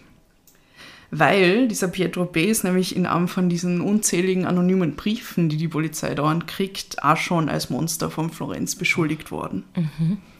Okay, dann erzähle ich euch ein bisschen zu Pietro P. Also er ist ein Bauer vom Beruf und er ist ein rechtskräftig verurteilter Mörder und Vergewaltiger. Oh. Und 1987, also zu der Zeit, sitzt er gerade im Gefängnis, weil er nämlich seine beiden Töchter jahrelang sexuell missbraucht hat. Und 1951 hat er schon den Liebhaber seiner Freundin mit einem Stein erschlagen. Ah, okay, der ist jetzt auch schon ein bisschen älter dann. Genau, ja. Mhm. ja. Bei diesem Mord an dem Liebhaber seiner Freundin damals hat er die beiden nämlich auch anscheinend beim Sex im Auto erwischt hat dann den Liebhaber umgebracht und seine Freundin dann neben der Leiche vergewaltigt. Also ganz arg. Und er gibt damals zu Protokoll, also wo er das Ganze gesteht, dass er rasend vor Wut geworden ist, weil seine Freundin dem, dem anderen Mann ihre linke Brust gezeigt hat. Oh. Also er hat praktisch gerade anscheinend diese Szene gesehen, wie, wie sie sich entblößt und ähm, hat, hat ihn dann halt umgebracht. Genau, und jetzt wissen wir, dass ähm, in, also die letzten beiden Morde in dieser Serie, ja. dass da halt die linke Brust der ähm, toten Frauen abgetrennt worden ist. Und der Perugini, also der Ermittler, sieht das natürlich auch und ist dann irgendwie voll, voll auf dieser Spur. Also er denkt jetzt, der Pietro B. ist, ist ihr Mann, das ist das Monster und verfolgt weiter diese Spur. Klar. Ist er zufälliger noch Taucher? Weil du hast ja ganz am Anfang gesagt, das könnte ein Tauchermesser gewesen Nein, ist sein. er nicht. Aber er ist Bauer, also als Bauer muss man wahrscheinlich auch ähm, Tiere schlachten mhm. mit dem Messer und also man, das würde passen auf jeden mhm. Fall. Genau, aber vorerst ist das halt irgendwie, also es gibt ein paar Indizien und es gibt halt dieses Ding mit der linken Brust irgendwie. Ähm, und dann gibt es irgendwelche seltsamen Gemälde, die sie bei ihm finden, wo sie dann rein interpretieren, dass das halt irgendwie so ähnlich ausschaut, wie, wie die Leichen von den Frauen dann irgendwie drapiert worden sind am Tatort und so. Aber es ist nicht wirklich stichhaltig. Wir bräuchten einfach einen gescheiten Profiler. Vielleicht. Ja, ja, ah, das kommt jetzt. Ah, sehr gut. Ah, genau, und davor noch, bevor wir zum Profiling kommen, ähm, was gegen Pietro P. spricht, ist, dass er schon älter ist und ähm, er sehr viele Krankheiten hat. Also der hat irgendwie Arthritis und keine Ahnung was und, und ist stark übergewichtig und Alkoholiker. Und äh, er wäre wohl wahrscheinlich kaum in der Lage, jetzt zum Beispiel den französischen Touristen, der noch von dem Zelt weggelaufen ist, mhm, da einzuholen und ihn umzubringen, mhm, zum mhm. Beispiel, weil der war 25 und der war professioneller Läufer. Hm. Also, ja. Äh, ja, schwierig, schwierig. Aber der hat doch sicher auch einen, einen, einen Bruder. Cousin, nein, der Bruder ist vielleicht, vielleicht nicht jung genug, aber einen Cousin, einen Neffen, genau, irgendjemand, ja. der für ihn das Werk übernommen hat, Eben, ganz wenn, sicher. Wenn du das den Beamten gesagt hättest, dann hätten sie da wahrscheinlich gleich weitergemacht. Ja. Boah. Weil du eben vorher Profiling gesagt hast, der Mario Spezzi kommt nämlich dann über irgendwelche Verbindungen, die er zur Polizei hat, äh, auf ein geheimes Dossier das die Polizei, also die italienische Polizei anscheinend beim FBI in Auftrag gegeben hat. Und in diesem, also es ist praktisch ein Profile von diesem Täter. Und da steht drin, dass der Täter ganz sicher alleine handelt und dass er von einem pathologischen Hass auf Frauen getrieben wird und dass er nicht zwingend äh, verurteilter Vergewaltiger sein muss, sondern eher jemand, der in seiner Sexualität gehemmt ist und möglicherweise impotent ist. Mhm. Und das passt dann halt überhaupt nicht zu Pietro B. Mhm.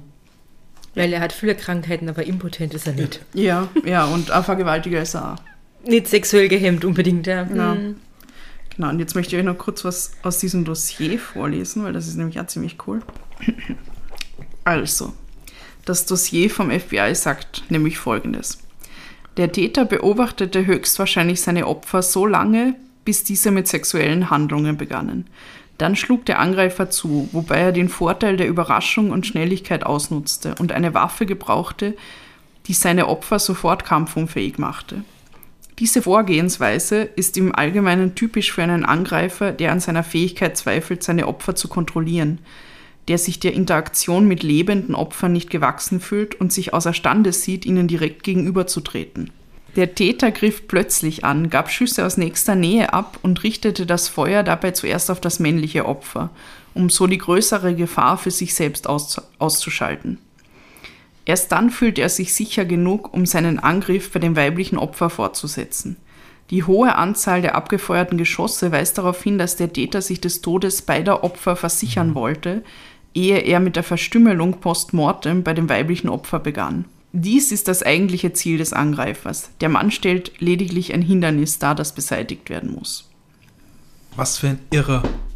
Oder was für Irre. Tell us. Er handelt, al er handelt allein, sagt das FBI. Ja. Mhm. Und die haben schon viel gesagt. Naja, Ja, das FBI Mitleid, nicht. okay. Und lustig ist auch, dass dieses, also es ist ein geheimes Dossier, das der Mhm. Mario Spezzi dann erst irgendwie über Umwege praktisch zu sehen kriegt hat, weil das passt halt nicht auf äh, Pietro P., der jetzt in Gewahrsam ist und der jetzt der Favorit ist, der Anwärter für wer das Monster ist. Und deshalb bleibt das auch unter Verschluss, weil es passt halt nicht gut zu dieser Theorie. Was ab- bescheuertes. Also, Ja. Alter. Es passt ja eigentlich zu nichts. Es passt ja nicht zu der Theorie von vor. Ich meine, die haben sie eh schon selber wieder aufgegeben mit den ganzen Brüdern und Neffen und mehreren Tätern und so. Ja. Und obwohl diese Beschreibung halt gar nicht zu Pietro P. passt, bleibt er in den nächsten Jahren der Hauptverdächtige für die Polizei. Im April 1992 durchsuchen sie dann zum wiederholten Male sein Haus und Grundstück. Und nach einer zweitägigen ausgedehnten Suche findet dann ein Polizist eine rostige Winchester-Patrone der Serie H im Garten. Oh, oh. Und die Patrone ist nicht abgefeuert worden. Also man kann anscheinend feststellen, dass sie schon einmal in einer Waffe war, aber dann nicht, also sie war mal reingeladen, aber praktisch nicht abgefeuert. Das heißt, sie hat nicht diese Markierung von der Beretta. Und die Ballistikexperten sagen dann später, dass die Patrone, Zitat, nicht inkompatibel mit der Waffe des Monsters von Florenz sei. Also sie könnte rein theoretisch drin gewesen sein einmal. Oder verwendet werden für die genau diese ja, Waffe. ja, genau. Also sie sagen, es ist nicht inkompatibel. Das ist jetzt nicht kein besonders starkes Na. Zugeständnis, finde ich, dass, dass das jetzt genau das Indiz ist, das fehlt irgendwie. Aber sie können nicht sagen, ob das aus dieser einen Packung oder aus dieser Serie ist. Mm, Dazu haben wir jetzt nichts. na, das haben sie nicht rausgefunden. Ja. Schwach. Aber gut, Schwach. go on. Genau, und das, also dieses Finden der Patrone, das macht das Ganze halt dann für die Polizei klarer. Und 1993 können sie den Pietro P. dann festnehmen und machen ihm den Prozess. Sein Prozess beginnt dann am 14. April 1994 und diese Gerichtsverhandlung wird halt wirklich zum Medienspektakel schlechthin. Also sie wird überall im Fernsehen übertragen, also nicht übertragen, aber es wird ständig darüber berichtet. Und bei diesem Prozess sagt dann ein Freund von Pietro P. aus, der heißt Mario, Mario V. Und äh, der Mario V sagt halt auf alles, was der Richter ihn fragt. Irgendwie sagt er, na, er, er war doch nur, sie waren doch nur Picknickfreunde. Also mit dem Pietro P. Sie haben nie irgendwas getan. Es war alles total harmlos. Picknickfreunde. Ja. Das klingt nett. Ich suche mir jetzt auch Picknickfreunde. Und diese Phrase. wir sind deine Picknickfreunde. Aber okay, ja, wir haben aber schon lange kein Picknick mehr gemacht. das stimmt. Possi-Picknick. Ja. Und diese Phrase Picknickfreunde, also auf Italienisch Compagni di Merende, geht dann wirklich in den Wortgebrauch der Italiener und Italienerinnen über. Also das sagt man, glaube ich, heute noch. Das ist, also es hat sich irgendwie so eingeprägt. Und es ist halt eine Bezeichnung für, also eine umgangssprachliche Beschreibung für Personen, die jetzt an der Oberfläche nur total harmlos irgendwas miteinander unternehmen, aber eigentlich total viel Dreck am Stecken haben. Okay, Ja. Picknickfreunde. das ist ein schöner Titel. Am 1. November 1994 wird dann der Pietro P. der sieben Doppelmorde schuldig gesprochen. Der erste Doppelmord, also der ähm, 1968 passiert ist an der Barbara, also der Sardenfrau, wird ihm nicht zugesprochen, weil es dafür keinerlei Beweise gibt und weil ja eigentlich der Mann von der Barbara, der Stefano, also diesen Mord schon abgesessen hat. Und gestanden. Und Er hat gestanden sein. Geständnis ja nie zurückgenommen, nachdem Genau, er ja. Also es gibt einen Täter, ähm, also aus, von Seiten der Justiz und äh, deshalb ist dieser Mord dann nicht inkludiert. Die wichtige Frage, wie er überhaupt an diese Tatwaffe gekommen ist, weil der Pietro P. hat ja überhaupt keine Verbindungen zu ähm, der sardischen Familie, also zu diesem Clan, wird aber nie beantwortet. Also der Pietro P. leugnet natürlich, also ja, während dem ganzen Prozess ähm, leugnet er, dass er irgendwas damit zu tun hat. Er sagt immer, er ist ein Unschuldslamm und ein Unschuldiger wird verurteilt und das ist Naja, alles also, sehr theatralisch Ja, irgendwie. Unschuldslamm ist dieses Arschloch sicher nicht, mit Verlaub, er da- aber. äh, na, das nicht. Ja. ja. Seine Weste ist ganz weiß. Er ist vielleicht nicht das Monster von Florenz, aber. Ja, ja, also das, so haben das auch viele ähm, aus der Bevölkerung gesehen. Also die haben, weil das ist alles publik geworden, also was er alles getan hat, also mit, ähm, wie er seine Töchter missbraucht hat und so weiter. Und das war dann in der Öffentlichkeit schon so, ja, der, vielleicht ist das nicht, vielleicht ist er nicht das Monster, aber er ist auf jeden Fall ein Monster und, und insofern war es irgendwie war es nicht so schlimm, praktisch jetzt unter Anführungszeichen, wenn sie den halt für diese Morde verknacken, weil so. irgendwas wird er schon getan haben. Ja, das Problem- Gedanke Problematische daran ist halt, weit, dass ja. der nicht verknackt ist, der es wirklich war. Dann Ja, ja. Und der das dann auch zeigen wird. Und der Pietro B. geht dann auch in Berufung und er wird dann im Februar 1996 freigesprochen. Und in diesem neuerlichen Verfahren, das ist auch total skurril, ist der Staatsanwalt auf seiner Seite. Weil der Staatsanwalt sollte ja eigentlich beweisen, dass er der Mörder ist. Das ist ja sein Job eigentlich. Aber dieser Staatsanwalt ist dann so, na, ich, ich glaube eigentlich überhaupt nicht, dass er irgendwas damit zu tun hat. Und ich stelle mich jetzt auf seine Seite. Es ist, glaube ich, etwas, was auch noch nie da gewesen ist in der italienischen Justiz. ja. Und ist halt auch ein totales Debakel für die Polizei, also peinlich halt. Und sie versuchen dann dieses Verfahren noch irgendwie in eine andere Bahn zu lenken. Und ganz kurz vor der Urteilsverkündung werden dann von der Polizei nämlich vier weitere Zeugen vorgebracht. Das sind neue Zeugen, sagen sie, und die haben teilweise Geständnisse abgelegt und haben total wesentliche Dinge, die sie jetzt zu diesem Fall sagen könnten, bevor das Urteil verkündet wird. Aber sie können nicht sagen, wer diese Zeugen sind. Also sie nennen sie Alpha, Beta, Gamma und Delta oder die Algebra-Zeugen, dann später in der Presse. Und ähm, sie können dann nicht sofort aussagen. Und der Richter will dann halt, weil es ist wirklich, ich glaube, es ist eine Stunde vor, bevor er sein Urteil verkünden will, und er will natürlich diese Zeugen sehen. Und er will ja wissen, wer sie sind. Also er will ihre Namen und er will, dass sie aussagen. Sonst kann er halt praktisch dem keinen Glauben schenken. Und die Polizei ist so, na na, das, das geht jetzt noch nicht. Wir können sie derweil nur mit Alpha, Beta, Gamma und Delta benennen. Und daraufhin ähm, sagt der Richter dann, na gut, dann machen wir mit der Urteilsverkündung weiter und äh, spricht ihn eben frei. Genau, also er weist praktisch diese neuen mysteriösen Zeugen und Beweismittel zurück und schaut sich das gar nicht mehr an. Und dann, dann wird bekannt, dass der Zeuge Beta mit richtigen Namen Giancarlo L. heißt. Und er sagt anscheinend aus, dass Pietro B. bei dem Morden an den beiden französischen Touristen, also dem letzten Doppelmord, einen Helfer gehabt hat, und zwar ihn. Also er hat ihm dabei geholfen.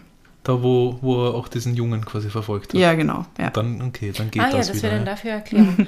Aber das sagt dieser Giancarlo erst aus, nachdem äh, der Prozess eigentlich schon vorbei ist. Das Ja, genau, weil sie haben ihn, sie Ja. haben ihn nicht, ähm, nicht mehr als. Zeugen zugelassen. Ja, aber das ist auch wieder komisch. Warum ist denn der quasi als Zeuge zugelassen? Da müsst, okay, ja.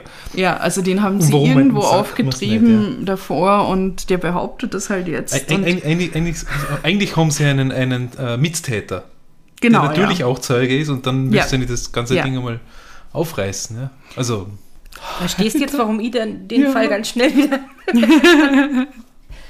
Genau, aber diese Aussagen, weil sie fragen ähm, diesen Mittäter Giancarlo L. halt dann, ähm, ja, und wie ist das genau passiert? Und er erzählt ihnen das irgendwie und diese Aussagen passen aber überhaupt nicht zum Tathergang, den sie aus, den, aus all den Indiz, Indizien halt sagen können. Und es gibt halt voll viele Ungereimtheiten. Und Das ist der Polizei aber dann irgendwie relativ wurscht, weil es wird dann eine neue Anklage gegen Pietro P. vorbereitet. Weil jetzt gibt es diesen Mittäter, ähm, die, die ganzen Algebra-Zeugen und sie wollen das Ganze halt nochmal aufrollen. Und der Pietro P. stirbt aber dann im Februar 1998. ja, er war schon sehr alt. Ja, Und jetzt muss man, Entschuldigung, darf ich das nur kurz festhalten. wir sind jetzt bei 1998 und wir haben einen allerersten Mord. Also vor, vor 1968, oder? na, 72, 68 war das sogar schon. 68, Ja, ja. das ist Barbara. 30er, ich wollte gerade sagen 72, ja. ja genau, an der ich mein, Barbara und, und dem Antonio. Der erste Mord mit der Waffe. Für den Ja, der Stefano ja genau, aber ja. verurteilt wurde Genau, und hat. 30 Jahre vorher, ja. Wow. Und sie wissen es immer noch nicht. Mhm. Der, der, der, der echte Mörder, falls es nur einen gibt, ist jetzt vielleicht auch schon wirklich uralt. Hm. Wow. Ja, und dann, also, es geht noch immer weiter, I'm sorry. Es, wir sind noch nicht fertig. I Es ist love so it, aber, aber es macht mich ja ist- total es fertig. Ist, ja.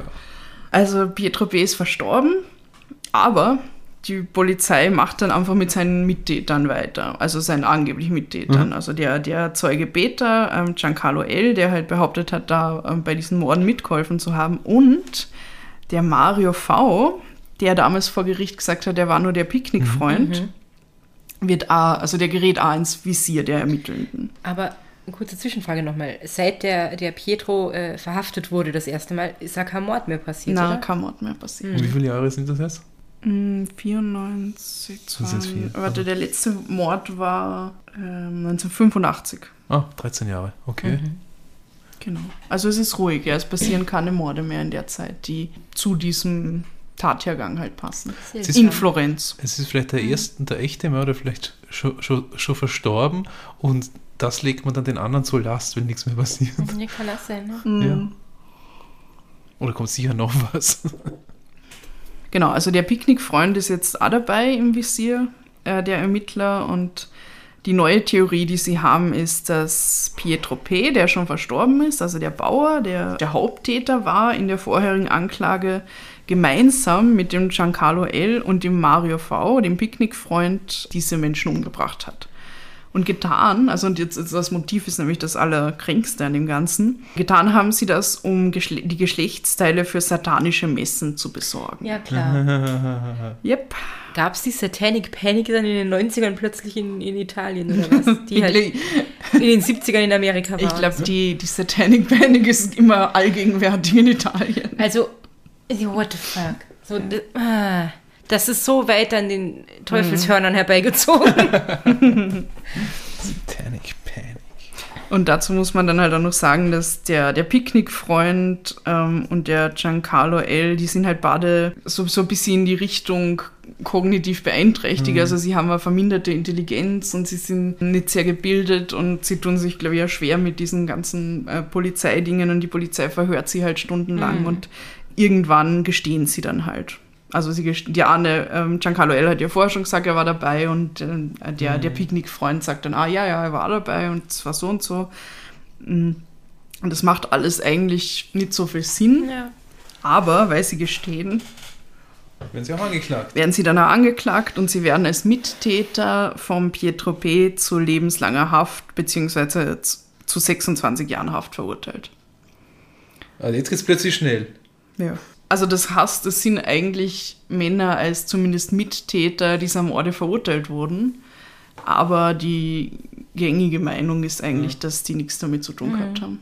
Weißt du oder, oder weiß man in deinen Unterlagen, wie alt die jetzt waren? 1998 oder 99 oder Äh, so? na, das weiß ich nicht. Ich weiß nur, dass sie in der Zwischenzeit verstorben sind, beide. Okay, jetzt. Also jetzt, ja. Aber wie alt sie damals waren, keine Ahnung. Also diese Theorie besagt dann, ah, dass halt diese satanischen Messen abgehalten werden und dafür brauchen sie diese Leichenteile. Und jetzt ermitteln sie halt auch in die Richtung, wer steht denn da dahinter? Also wer braucht denn diese Leichenteile? Wer ist da irgendwie der Strippenzieher oder wer sind die Strippenzieher von dieser Sekte? Das wollte ich auch sagen, ja. T.E. Und Seniore T.E. Uffel. Und da finden sie dann den Apotheker Francesco C. Und der soll gemeinsam mit einem bereits verstorbenen Arzt diese satanischen Messen abgehalten haben und den Auftrag gegeben haben, diese Leichenteile zu besorgen. Ja, genau. Und wie kommen Sie auf den? Weil irgendein anderer Apotheker ihn anschwärzt oder was, wie bei den Hexenverbrennungen im Mittelalter. Der hat was mit Satan zu tun.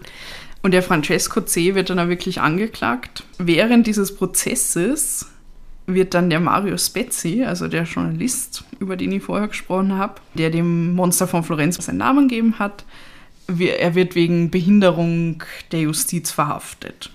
Weil er was getan hat? Weil er nämlich ähm, gemeinsam mit dem Douglas Preston aus diesem Buch mhm. ähm, in eine andere Richtung ermittelt. Also mhm. Also er hat eine Theorie, dazu komme ich schon später noch.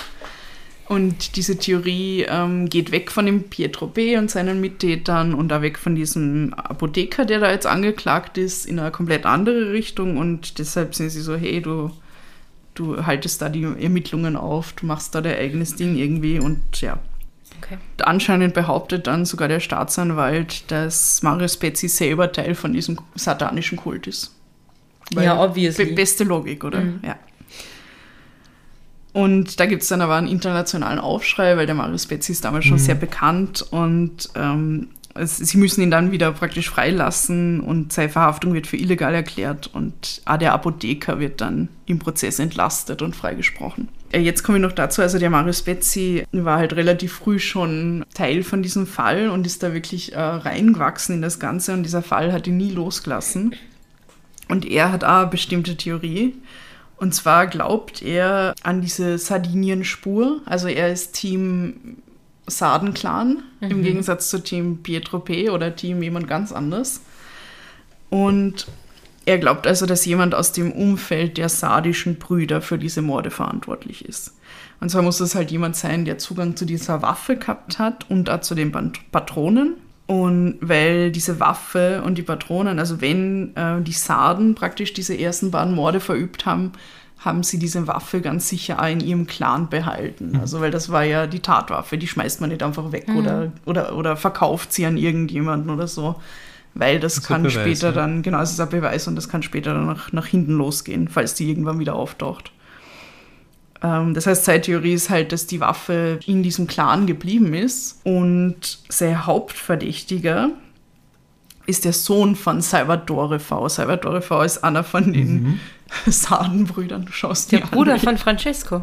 Na, dass es doch in der, in der Clique ist, okay. Genau, ja. Der Bruder von Francesco, Salvatore und sein Sohn äh, Antonio V. soll laut Marius Bezzi das Monster okay. von Florenz sein. War der nicht schon mal im Gespräch, weil er der Neffe von Francesco ist? Genau, ja. ja. ja er war einmal kurz angeklagt dazwischen, aber sie haben ihn gleich wieder raus, rausgelassen. Weil sie haben. Ähm, die anderen haben ihn gedeckt, oder wie? Ja, keine Ahnung. Aber es, damals okay. haben sie halt gesagt, der, der Antonio hat diesen nächsten Mord begangen, um seinen Onkel praktisch genau. wieder zu entlassen. Genau, das ja. war's, ja. Und der Marius Vetzi äh, ermittelt halt in diese Richtung gemeinsam mit Douglas Preston und sie besuchen dann auch den Antonio V. Das ist ganz lustig. Und reden mit ihm halt über diesen Fall. Und der Marius Vetzi fragt ihn dann wirklich ganz direkt, so ob er das Monster von Florenz ist. Und da sagt er zu ihm, nein, weil ich mag meine Muschis ganz. Nice one. Ja. Mhm. Das, das nur so am Rande. Also. Ist aber in der Situation halt da irgendwie ja. Scheiß drauf Haltung, oder? Man so mit den Leuten reden. Ja, also es gibt abschließend urviele Theorien, wer das wahre Monster von Florenz ist. Es könnten die Sarden sein, also jemand aus dem Clan, so wie Marius Betsy sagt zum Beispiel, also der Neffe. Es könnte Pietro P. sein mit seinen Picknickfreunden zu einem bestimmten Grad. Es könnte jemand komplett anderes sein. Es könnte was mit diesen satanischen Messen zu tun haben oder auch nicht. Und eine meiner Lieblingstheorien, die nämlich vor ein paar Jahren erst aufgekommen ist, es könnte der Zodiac Killer sein. Was? Wie der, der aus Amerika? Ja. Weil, weil er gerne Urlaub in der Toskana macht. Ja, ja. Also da gibt es eine Theorie, ähm, das ist, ich glaube, 2018 irgendwie in einer Zeitung erschienen, wo ein Journalist behauptet, der Zodiac Killer könnte, ähm, ist ein bestimmter Mann, also er beschuldigt dann auch jemand Bestimmten, das ist ein Italo-Amerikaner, der praktisch in, in Italien und in den USA gemordet haben könnte. Das habe ich aber irgendwann mal gelesen, oder, oder war das sogar in dem Zodiac-Film schon Thema, kann sein. Ah, das also, weiß ich nicht. Das. Wow. Genau, und obwohl die, diese Picknickfreunde von Pietro P. praktisch äh, wegen Beihilfe zu den Morden schuldig gesprochen wurden, gelten die Morde vom Monster von Florenz eigentlich für all die allermeisten als ungelöst. Weil mhm die meisten Leute sagen, die waren es nicht. Die haben irgendwas gestanden, ähm, Mhm. die Polizei hat sie unter Druck gesetzt. Ähm, es gibt da sehr viele Leute, die sagen, diese Patrone, die man im Garten von Pietro P. gefunden hat, ähm, die hat die Polizei da hingelegt. Mhm. Weil sie Also, endlich jemanden haben wollten. ja, ja. Das sieht man auch, also es kommt dann auch später raus, weil in diesem Ballistikbericht steht ja, ähm, die Patrone ist nicht inkompatibel für die Waffe. Äh, da kommt dann später raus, dass die Ballistiker, die diesen Bericht äh, geschrieben haben, anscheinend von der Polizei total unter Druck gesetzt worden sind, da was reinzuschreiben, wie da passt nur für diese Waffe und keine Ahnung Mhm. Dann haben was. sie sich zu sowas durchgerungen, was irgendwie so ein Ja, schwammiges. genau, ja. ja. Wird auch wieder seltsam. Was, was, was, was ist da das Druckmittel? Keine Ahnung, Aber du ja. verlierst deinen Job, ich weiß es Ja. nicht. Ja, denk mal drüber nach. Es geht um einen Fall in Italien und es ist nie das Stichwort Mafia gefallen. Also, das da gibt es ja war sicherlich auch noch unzählige Theorien. Wahrscheinlich, ja. Ja. Ja. Und jetzt noch zusammenfassend, nur damit wir uns das nochmal vor Augen führen, Das ganze Grauen. das ganze Grauen, ja. Das Monster von Florenz hat innerhalb von elf Jahren mindestens 14 Menschen getötet. Und wenn man diesen ersten Doppelmord an Barbara und ihrem Geliebten äh, von 1968 dazu zählt, dann sind es 16 Menschen. Mit der gleichen Waffe. Mit den gleichen Patronen. Und es ist 36 Jahre ungefähr ver vermittelt worden, äh, ermittelt worden. Und man weiß immer noch nicht, ob es war. Ja. Also die Behörden schon, aber Ja. Wow. Und was von diesem grausamen Fall jetzt, also abgesehen von den vielen jungen Menschen, die da ermordet worden sind, noch in Erinnerung bleibt, ist vor allem die schlampige Polizeiarbeit. Also das ist, ist wirklich unfassbar, wenn man sich das näher anschaut, was, was da alles schiefgegangen ist und was auch wissentlich halt irgendwie verändert worden ist oder zurückgehalten und manipuliert. Sie haben die Tatorte nicht richtig abgesichert, sie haben die Spuren nicht richtig gesichert und so weiter.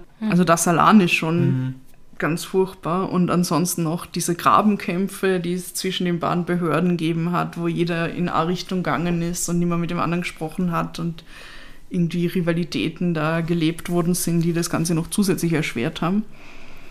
Und dann dann noch diese haltlosen Beschuldigungen gegen so viele Menschen, die da irgendwie in das reingezogen worden sind, weil sie am Phantombild ähnlich schauen oder weil sie halt zufällig Arzt sind in der und der Gegend.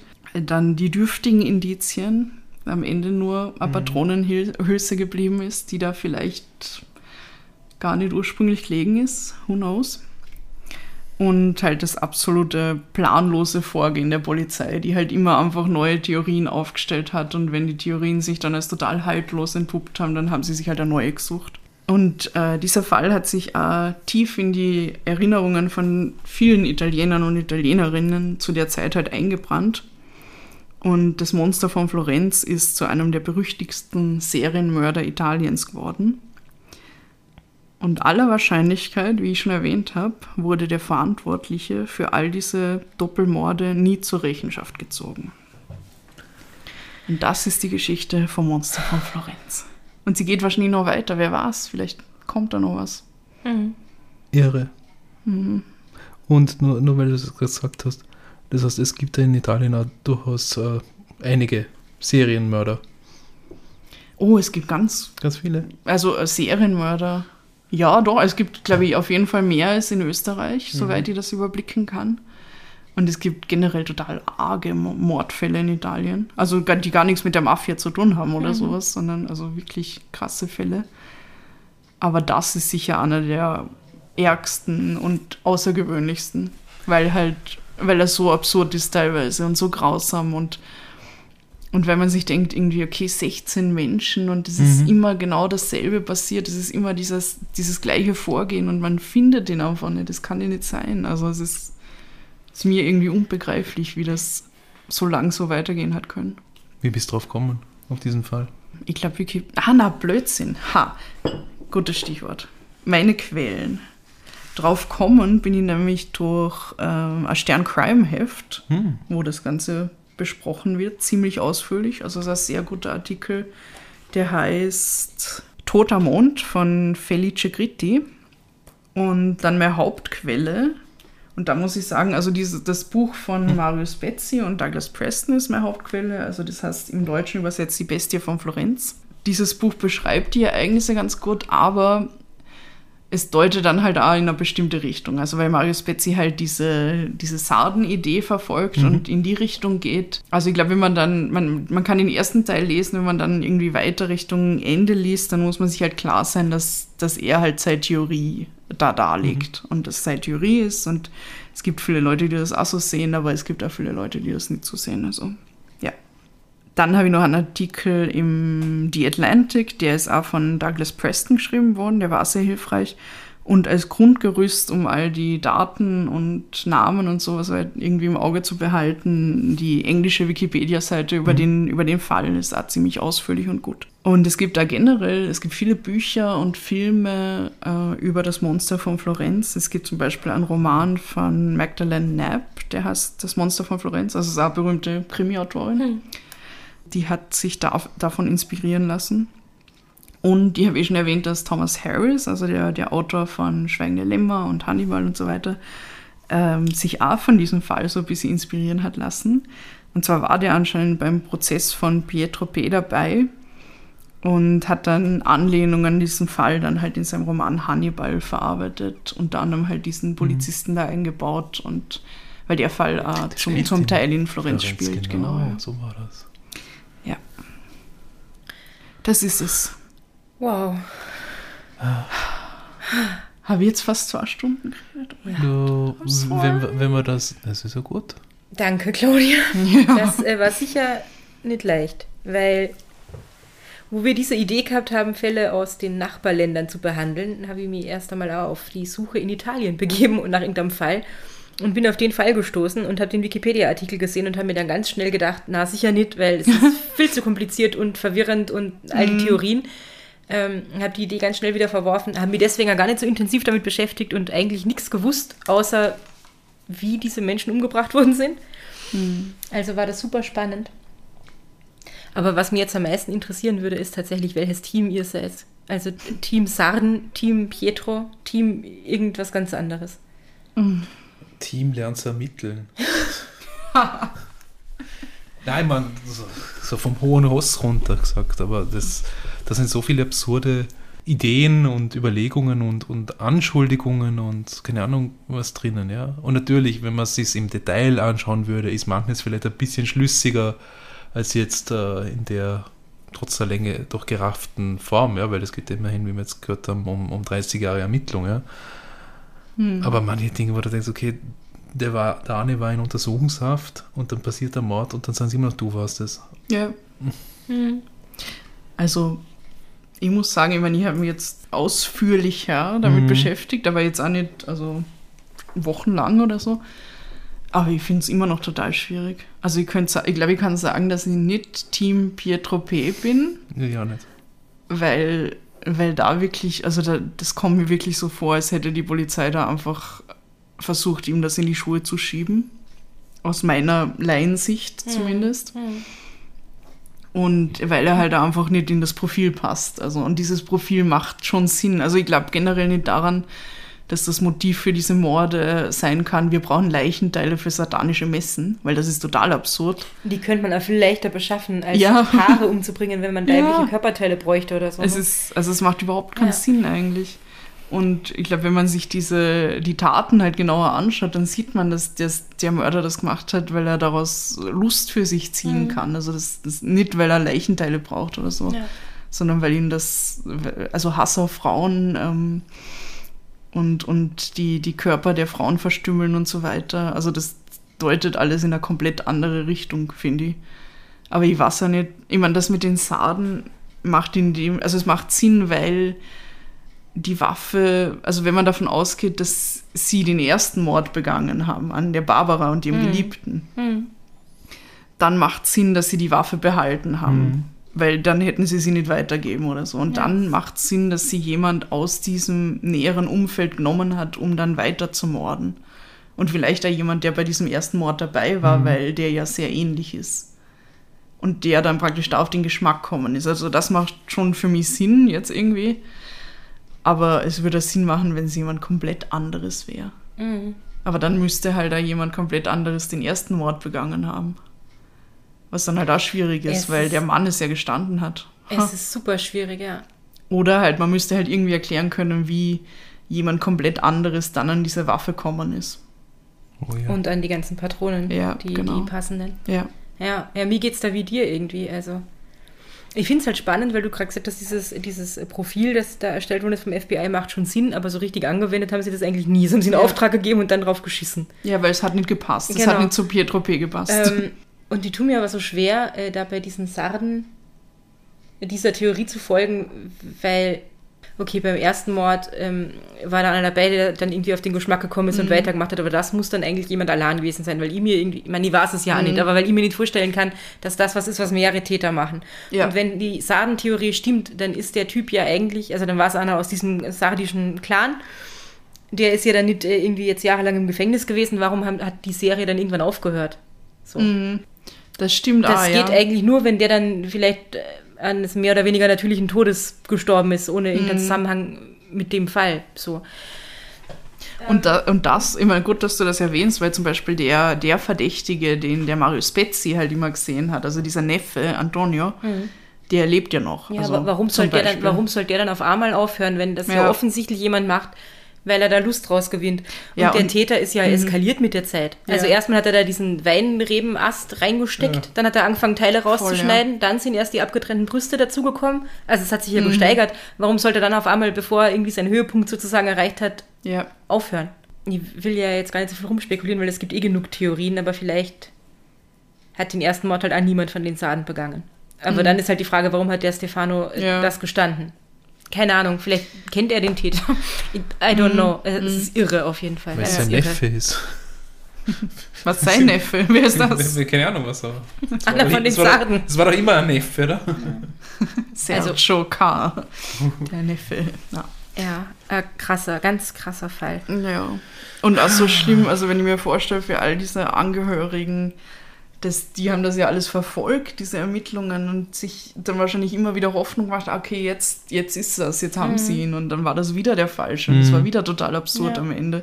Kannst überhaupt nicht abschließen. Also es muss total schrecklich sein. ja. Wenn wir schon bei Hannibal jetzt waren, könnte man jetzt eigentlich zur Hollywoods-Karte übergehen, oder? Mhm. Weil ich habe mir gedacht, ähm, so wie der, wie der Fall jetzt präsentiert worden ist, mit all diesen grauslichen Details, will ich den Film nicht sehen. Weil sowas mag ich überhaupt nicht. Und also auch dieser Hannibal-Film war ja schon grauslich genug. Aber so von der Absurdität dieser, dieser Ermittlungen und der Verdächtigungen und der Reihe von immer neuen Verdächtigen über 30 Jahre, das könnte man in einen, in einen Klamauk-Film äh, packen, wenn man nicht sagt, wir reden von Morden, sondern zum Beispiel von Banküberfällen oder so, wo keiner stirbt und so. Ja, also so, äh, wir, so Screwball, hast du das so? Ja, Comedy. Das, das könnte man vorstellen, so, so ein alte italienische Ding, ja. Aber, Aber es so geht halt an um sich, Mord. ja eben, genau, ja. Das ist aber dann so schon an weit sich, weg vom- Na eben, aber wenn, wenn, wenn man jetzt die Geschichte der Absurditäten der, der Ermittlungen äh, irgendwie behandeln würde, ja. Ja. Ansonsten ja, eine sehr, sehr grauslige Doku-Serie auf Netflix, äh, die die Claudia richtig suchten würde. Oh ja. Ja. Also da bin ich voll dabei. Eine, eine Doku-Serie, die das Mhm. alles nochmal in Zusammenhang stellt und die ganzen abstrusen Theorien und so. Das würde ich mir sofort anschauen. Und beim Film, also du hast ja jetzt gesagt, es gibt schon Filme, Ja. ganz sicher gibt es wahrscheinlich Filme dazu. Das Problem ist ja abgesehen davon, dass es auf Film ja super grausig wäre, wenn er wirklich diese ganzen Geschehnisse so wiedergibt, wie sie passiert sind. Eben. Der hätte am Ende ein ähnlich unbefriedigendes Ende Mhm. wie der, wie der Zodiac-Film, weil die Auflösung ist halt unbefriedigend oder nicht existent Ja. von diesem Fall. Also das wäre auch nochmal ein Problem, das ich mit dem Film hätte. Deswegen, äh, der, der, Zodiac-Film ist ja ohne Lösung dann, Mhm. oder? Zwangsläufig. Ja, na, weil er in Italien war. Ja, genau. Jetzt wissen wir es alle. Ja, ich finde halt, ein Film müsste halt eigentlich eine bestimmte Theorie verfolgen. Mhm. Weil du kannst nicht in einem Film all diese Theorien durchspielen. Ja. Also das wäre total... Wie lang soll der Film Ja. sein? Das schlagt ihr Herr der Ringe. Und, und dann fände ich es halt dann nicht gut, weil das ist halt dann wieder eine bestimmte Richtung irgendwie und das lässt dann andere Dinge weg und so weiter. Also, Du kannst, du kannst äh, das Buch, das Buch von Mario Spezi, Spezi. das Buch von Mario Spezi und Douglas äh, Preston hernehmen, verfilmen und aber noch eine zweite Ebene, ich meine, vielleicht, vielleicht ist es eh auch da drin, ja, aber dann noch eine Ebene dazu von den, vom Generationenwechsel unter den Ermittlern, weil das wird ja passieren. Mhm. Meine, es, vielleicht sind da ein paar dabei, die am Anfang jung waren und am Ende dann halt 30 Jahre älter und Im immer noch irgendwie dabei, aber dazwischen sind immer wieder Leu neue Leute dazugekommen, haben sich gewundert, warum geht das so lange, warum geht es so weiter und so weiter. Also das, Mhm. das wäre so äh, serienmäßig, serienmäßig, äh, Storytelling-mäßig. Interessant, ja. Ja, stimmt. Oder ein Film über Marius Betsy und Douglas Preston und die Freundschaft. Und weil das ist nämlich Ja, auch, es ist, Picknickfreunde. ist ganz cute. In, Ja. Sie sind Picknickfreunde. In, in diesem Buch wird das auch ganz nett beschrieben, wie Mhm. sie sich kennenlernen und dann halt eine jahrelange Freundschaft und, und gemeinsam irgendwie da auf eigene Faust ermitteln und so. Also das würde ich mir anschauen. Oder eine Doku-Serie. Das, wird- das wäre mein Favorit. Also Mhm. wenn das bitte Mhm. jemand erledigen könnte, dann wäre ich sehr dankbar. Das wäre super. Aber es muss eine Serie sein, weil eine einmalige Dokumentation kann das auch nicht erfassen. Also Mhm. es braucht mindestens zehn Teile. ja. Wir wollten uns noch bedanken und zwar bei Bubble Draws. Bubble Draws hat uns nämlich auf Instagram ein total cooles Bild von uns geschickt. Das ist so nett. Also es ist wirklich wir drei praktisch gezeichnet und dann steht da Mhm. drüber die Podcast-Posse. Und das ist das coolste ever. Ich habe noch nie so gut ausgeschaut. Ja, ja, nicht. Ja, es ist toll, Es ja. ist fucking awesome. Danke vielmals. Ja.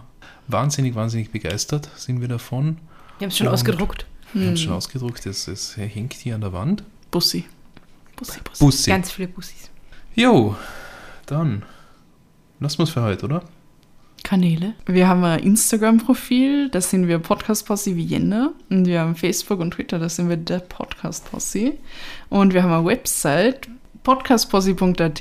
Und ihr könnt uns auch auf unserem Posse-Phone schreiben. Genau. Unter der Nummer Bernhard. Diese Nummer, die ihr auch auf unserer Website podcastposse.at findet, unter Kontakt, ähm, die lautet 0043 für Österreich 677 634 662 63. Ihr könnt uns WhatsApp, Signal, Telegram, äh, SMS äh, schicken, äh, Sprachnachrichten. Sprachnachrichten, äh, Videonachrichten, äh, Textnachrichten, was auch immer, äh, Bilder von euren Tieren, von Murmeltieren haben wir unlängst gekriegt. Das war ganz toll. Hm. Ja, mich wirklich gefreut. Also da freuen wir uns immer sehr, versuchen zeitnah zu antworten.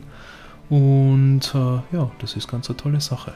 Schaut's da mal irgendwo vorbei in den nächsten sieben Tagen, bis es weitergeht mit der nächsten Folge. Jo. Gut, Also dann. also dann. Habt's, Habt's euch euch lieb und, und habt's habt's uns uns gern. Baba. Ciao. Ciao. Arrivederci. Ciao. bella ciao.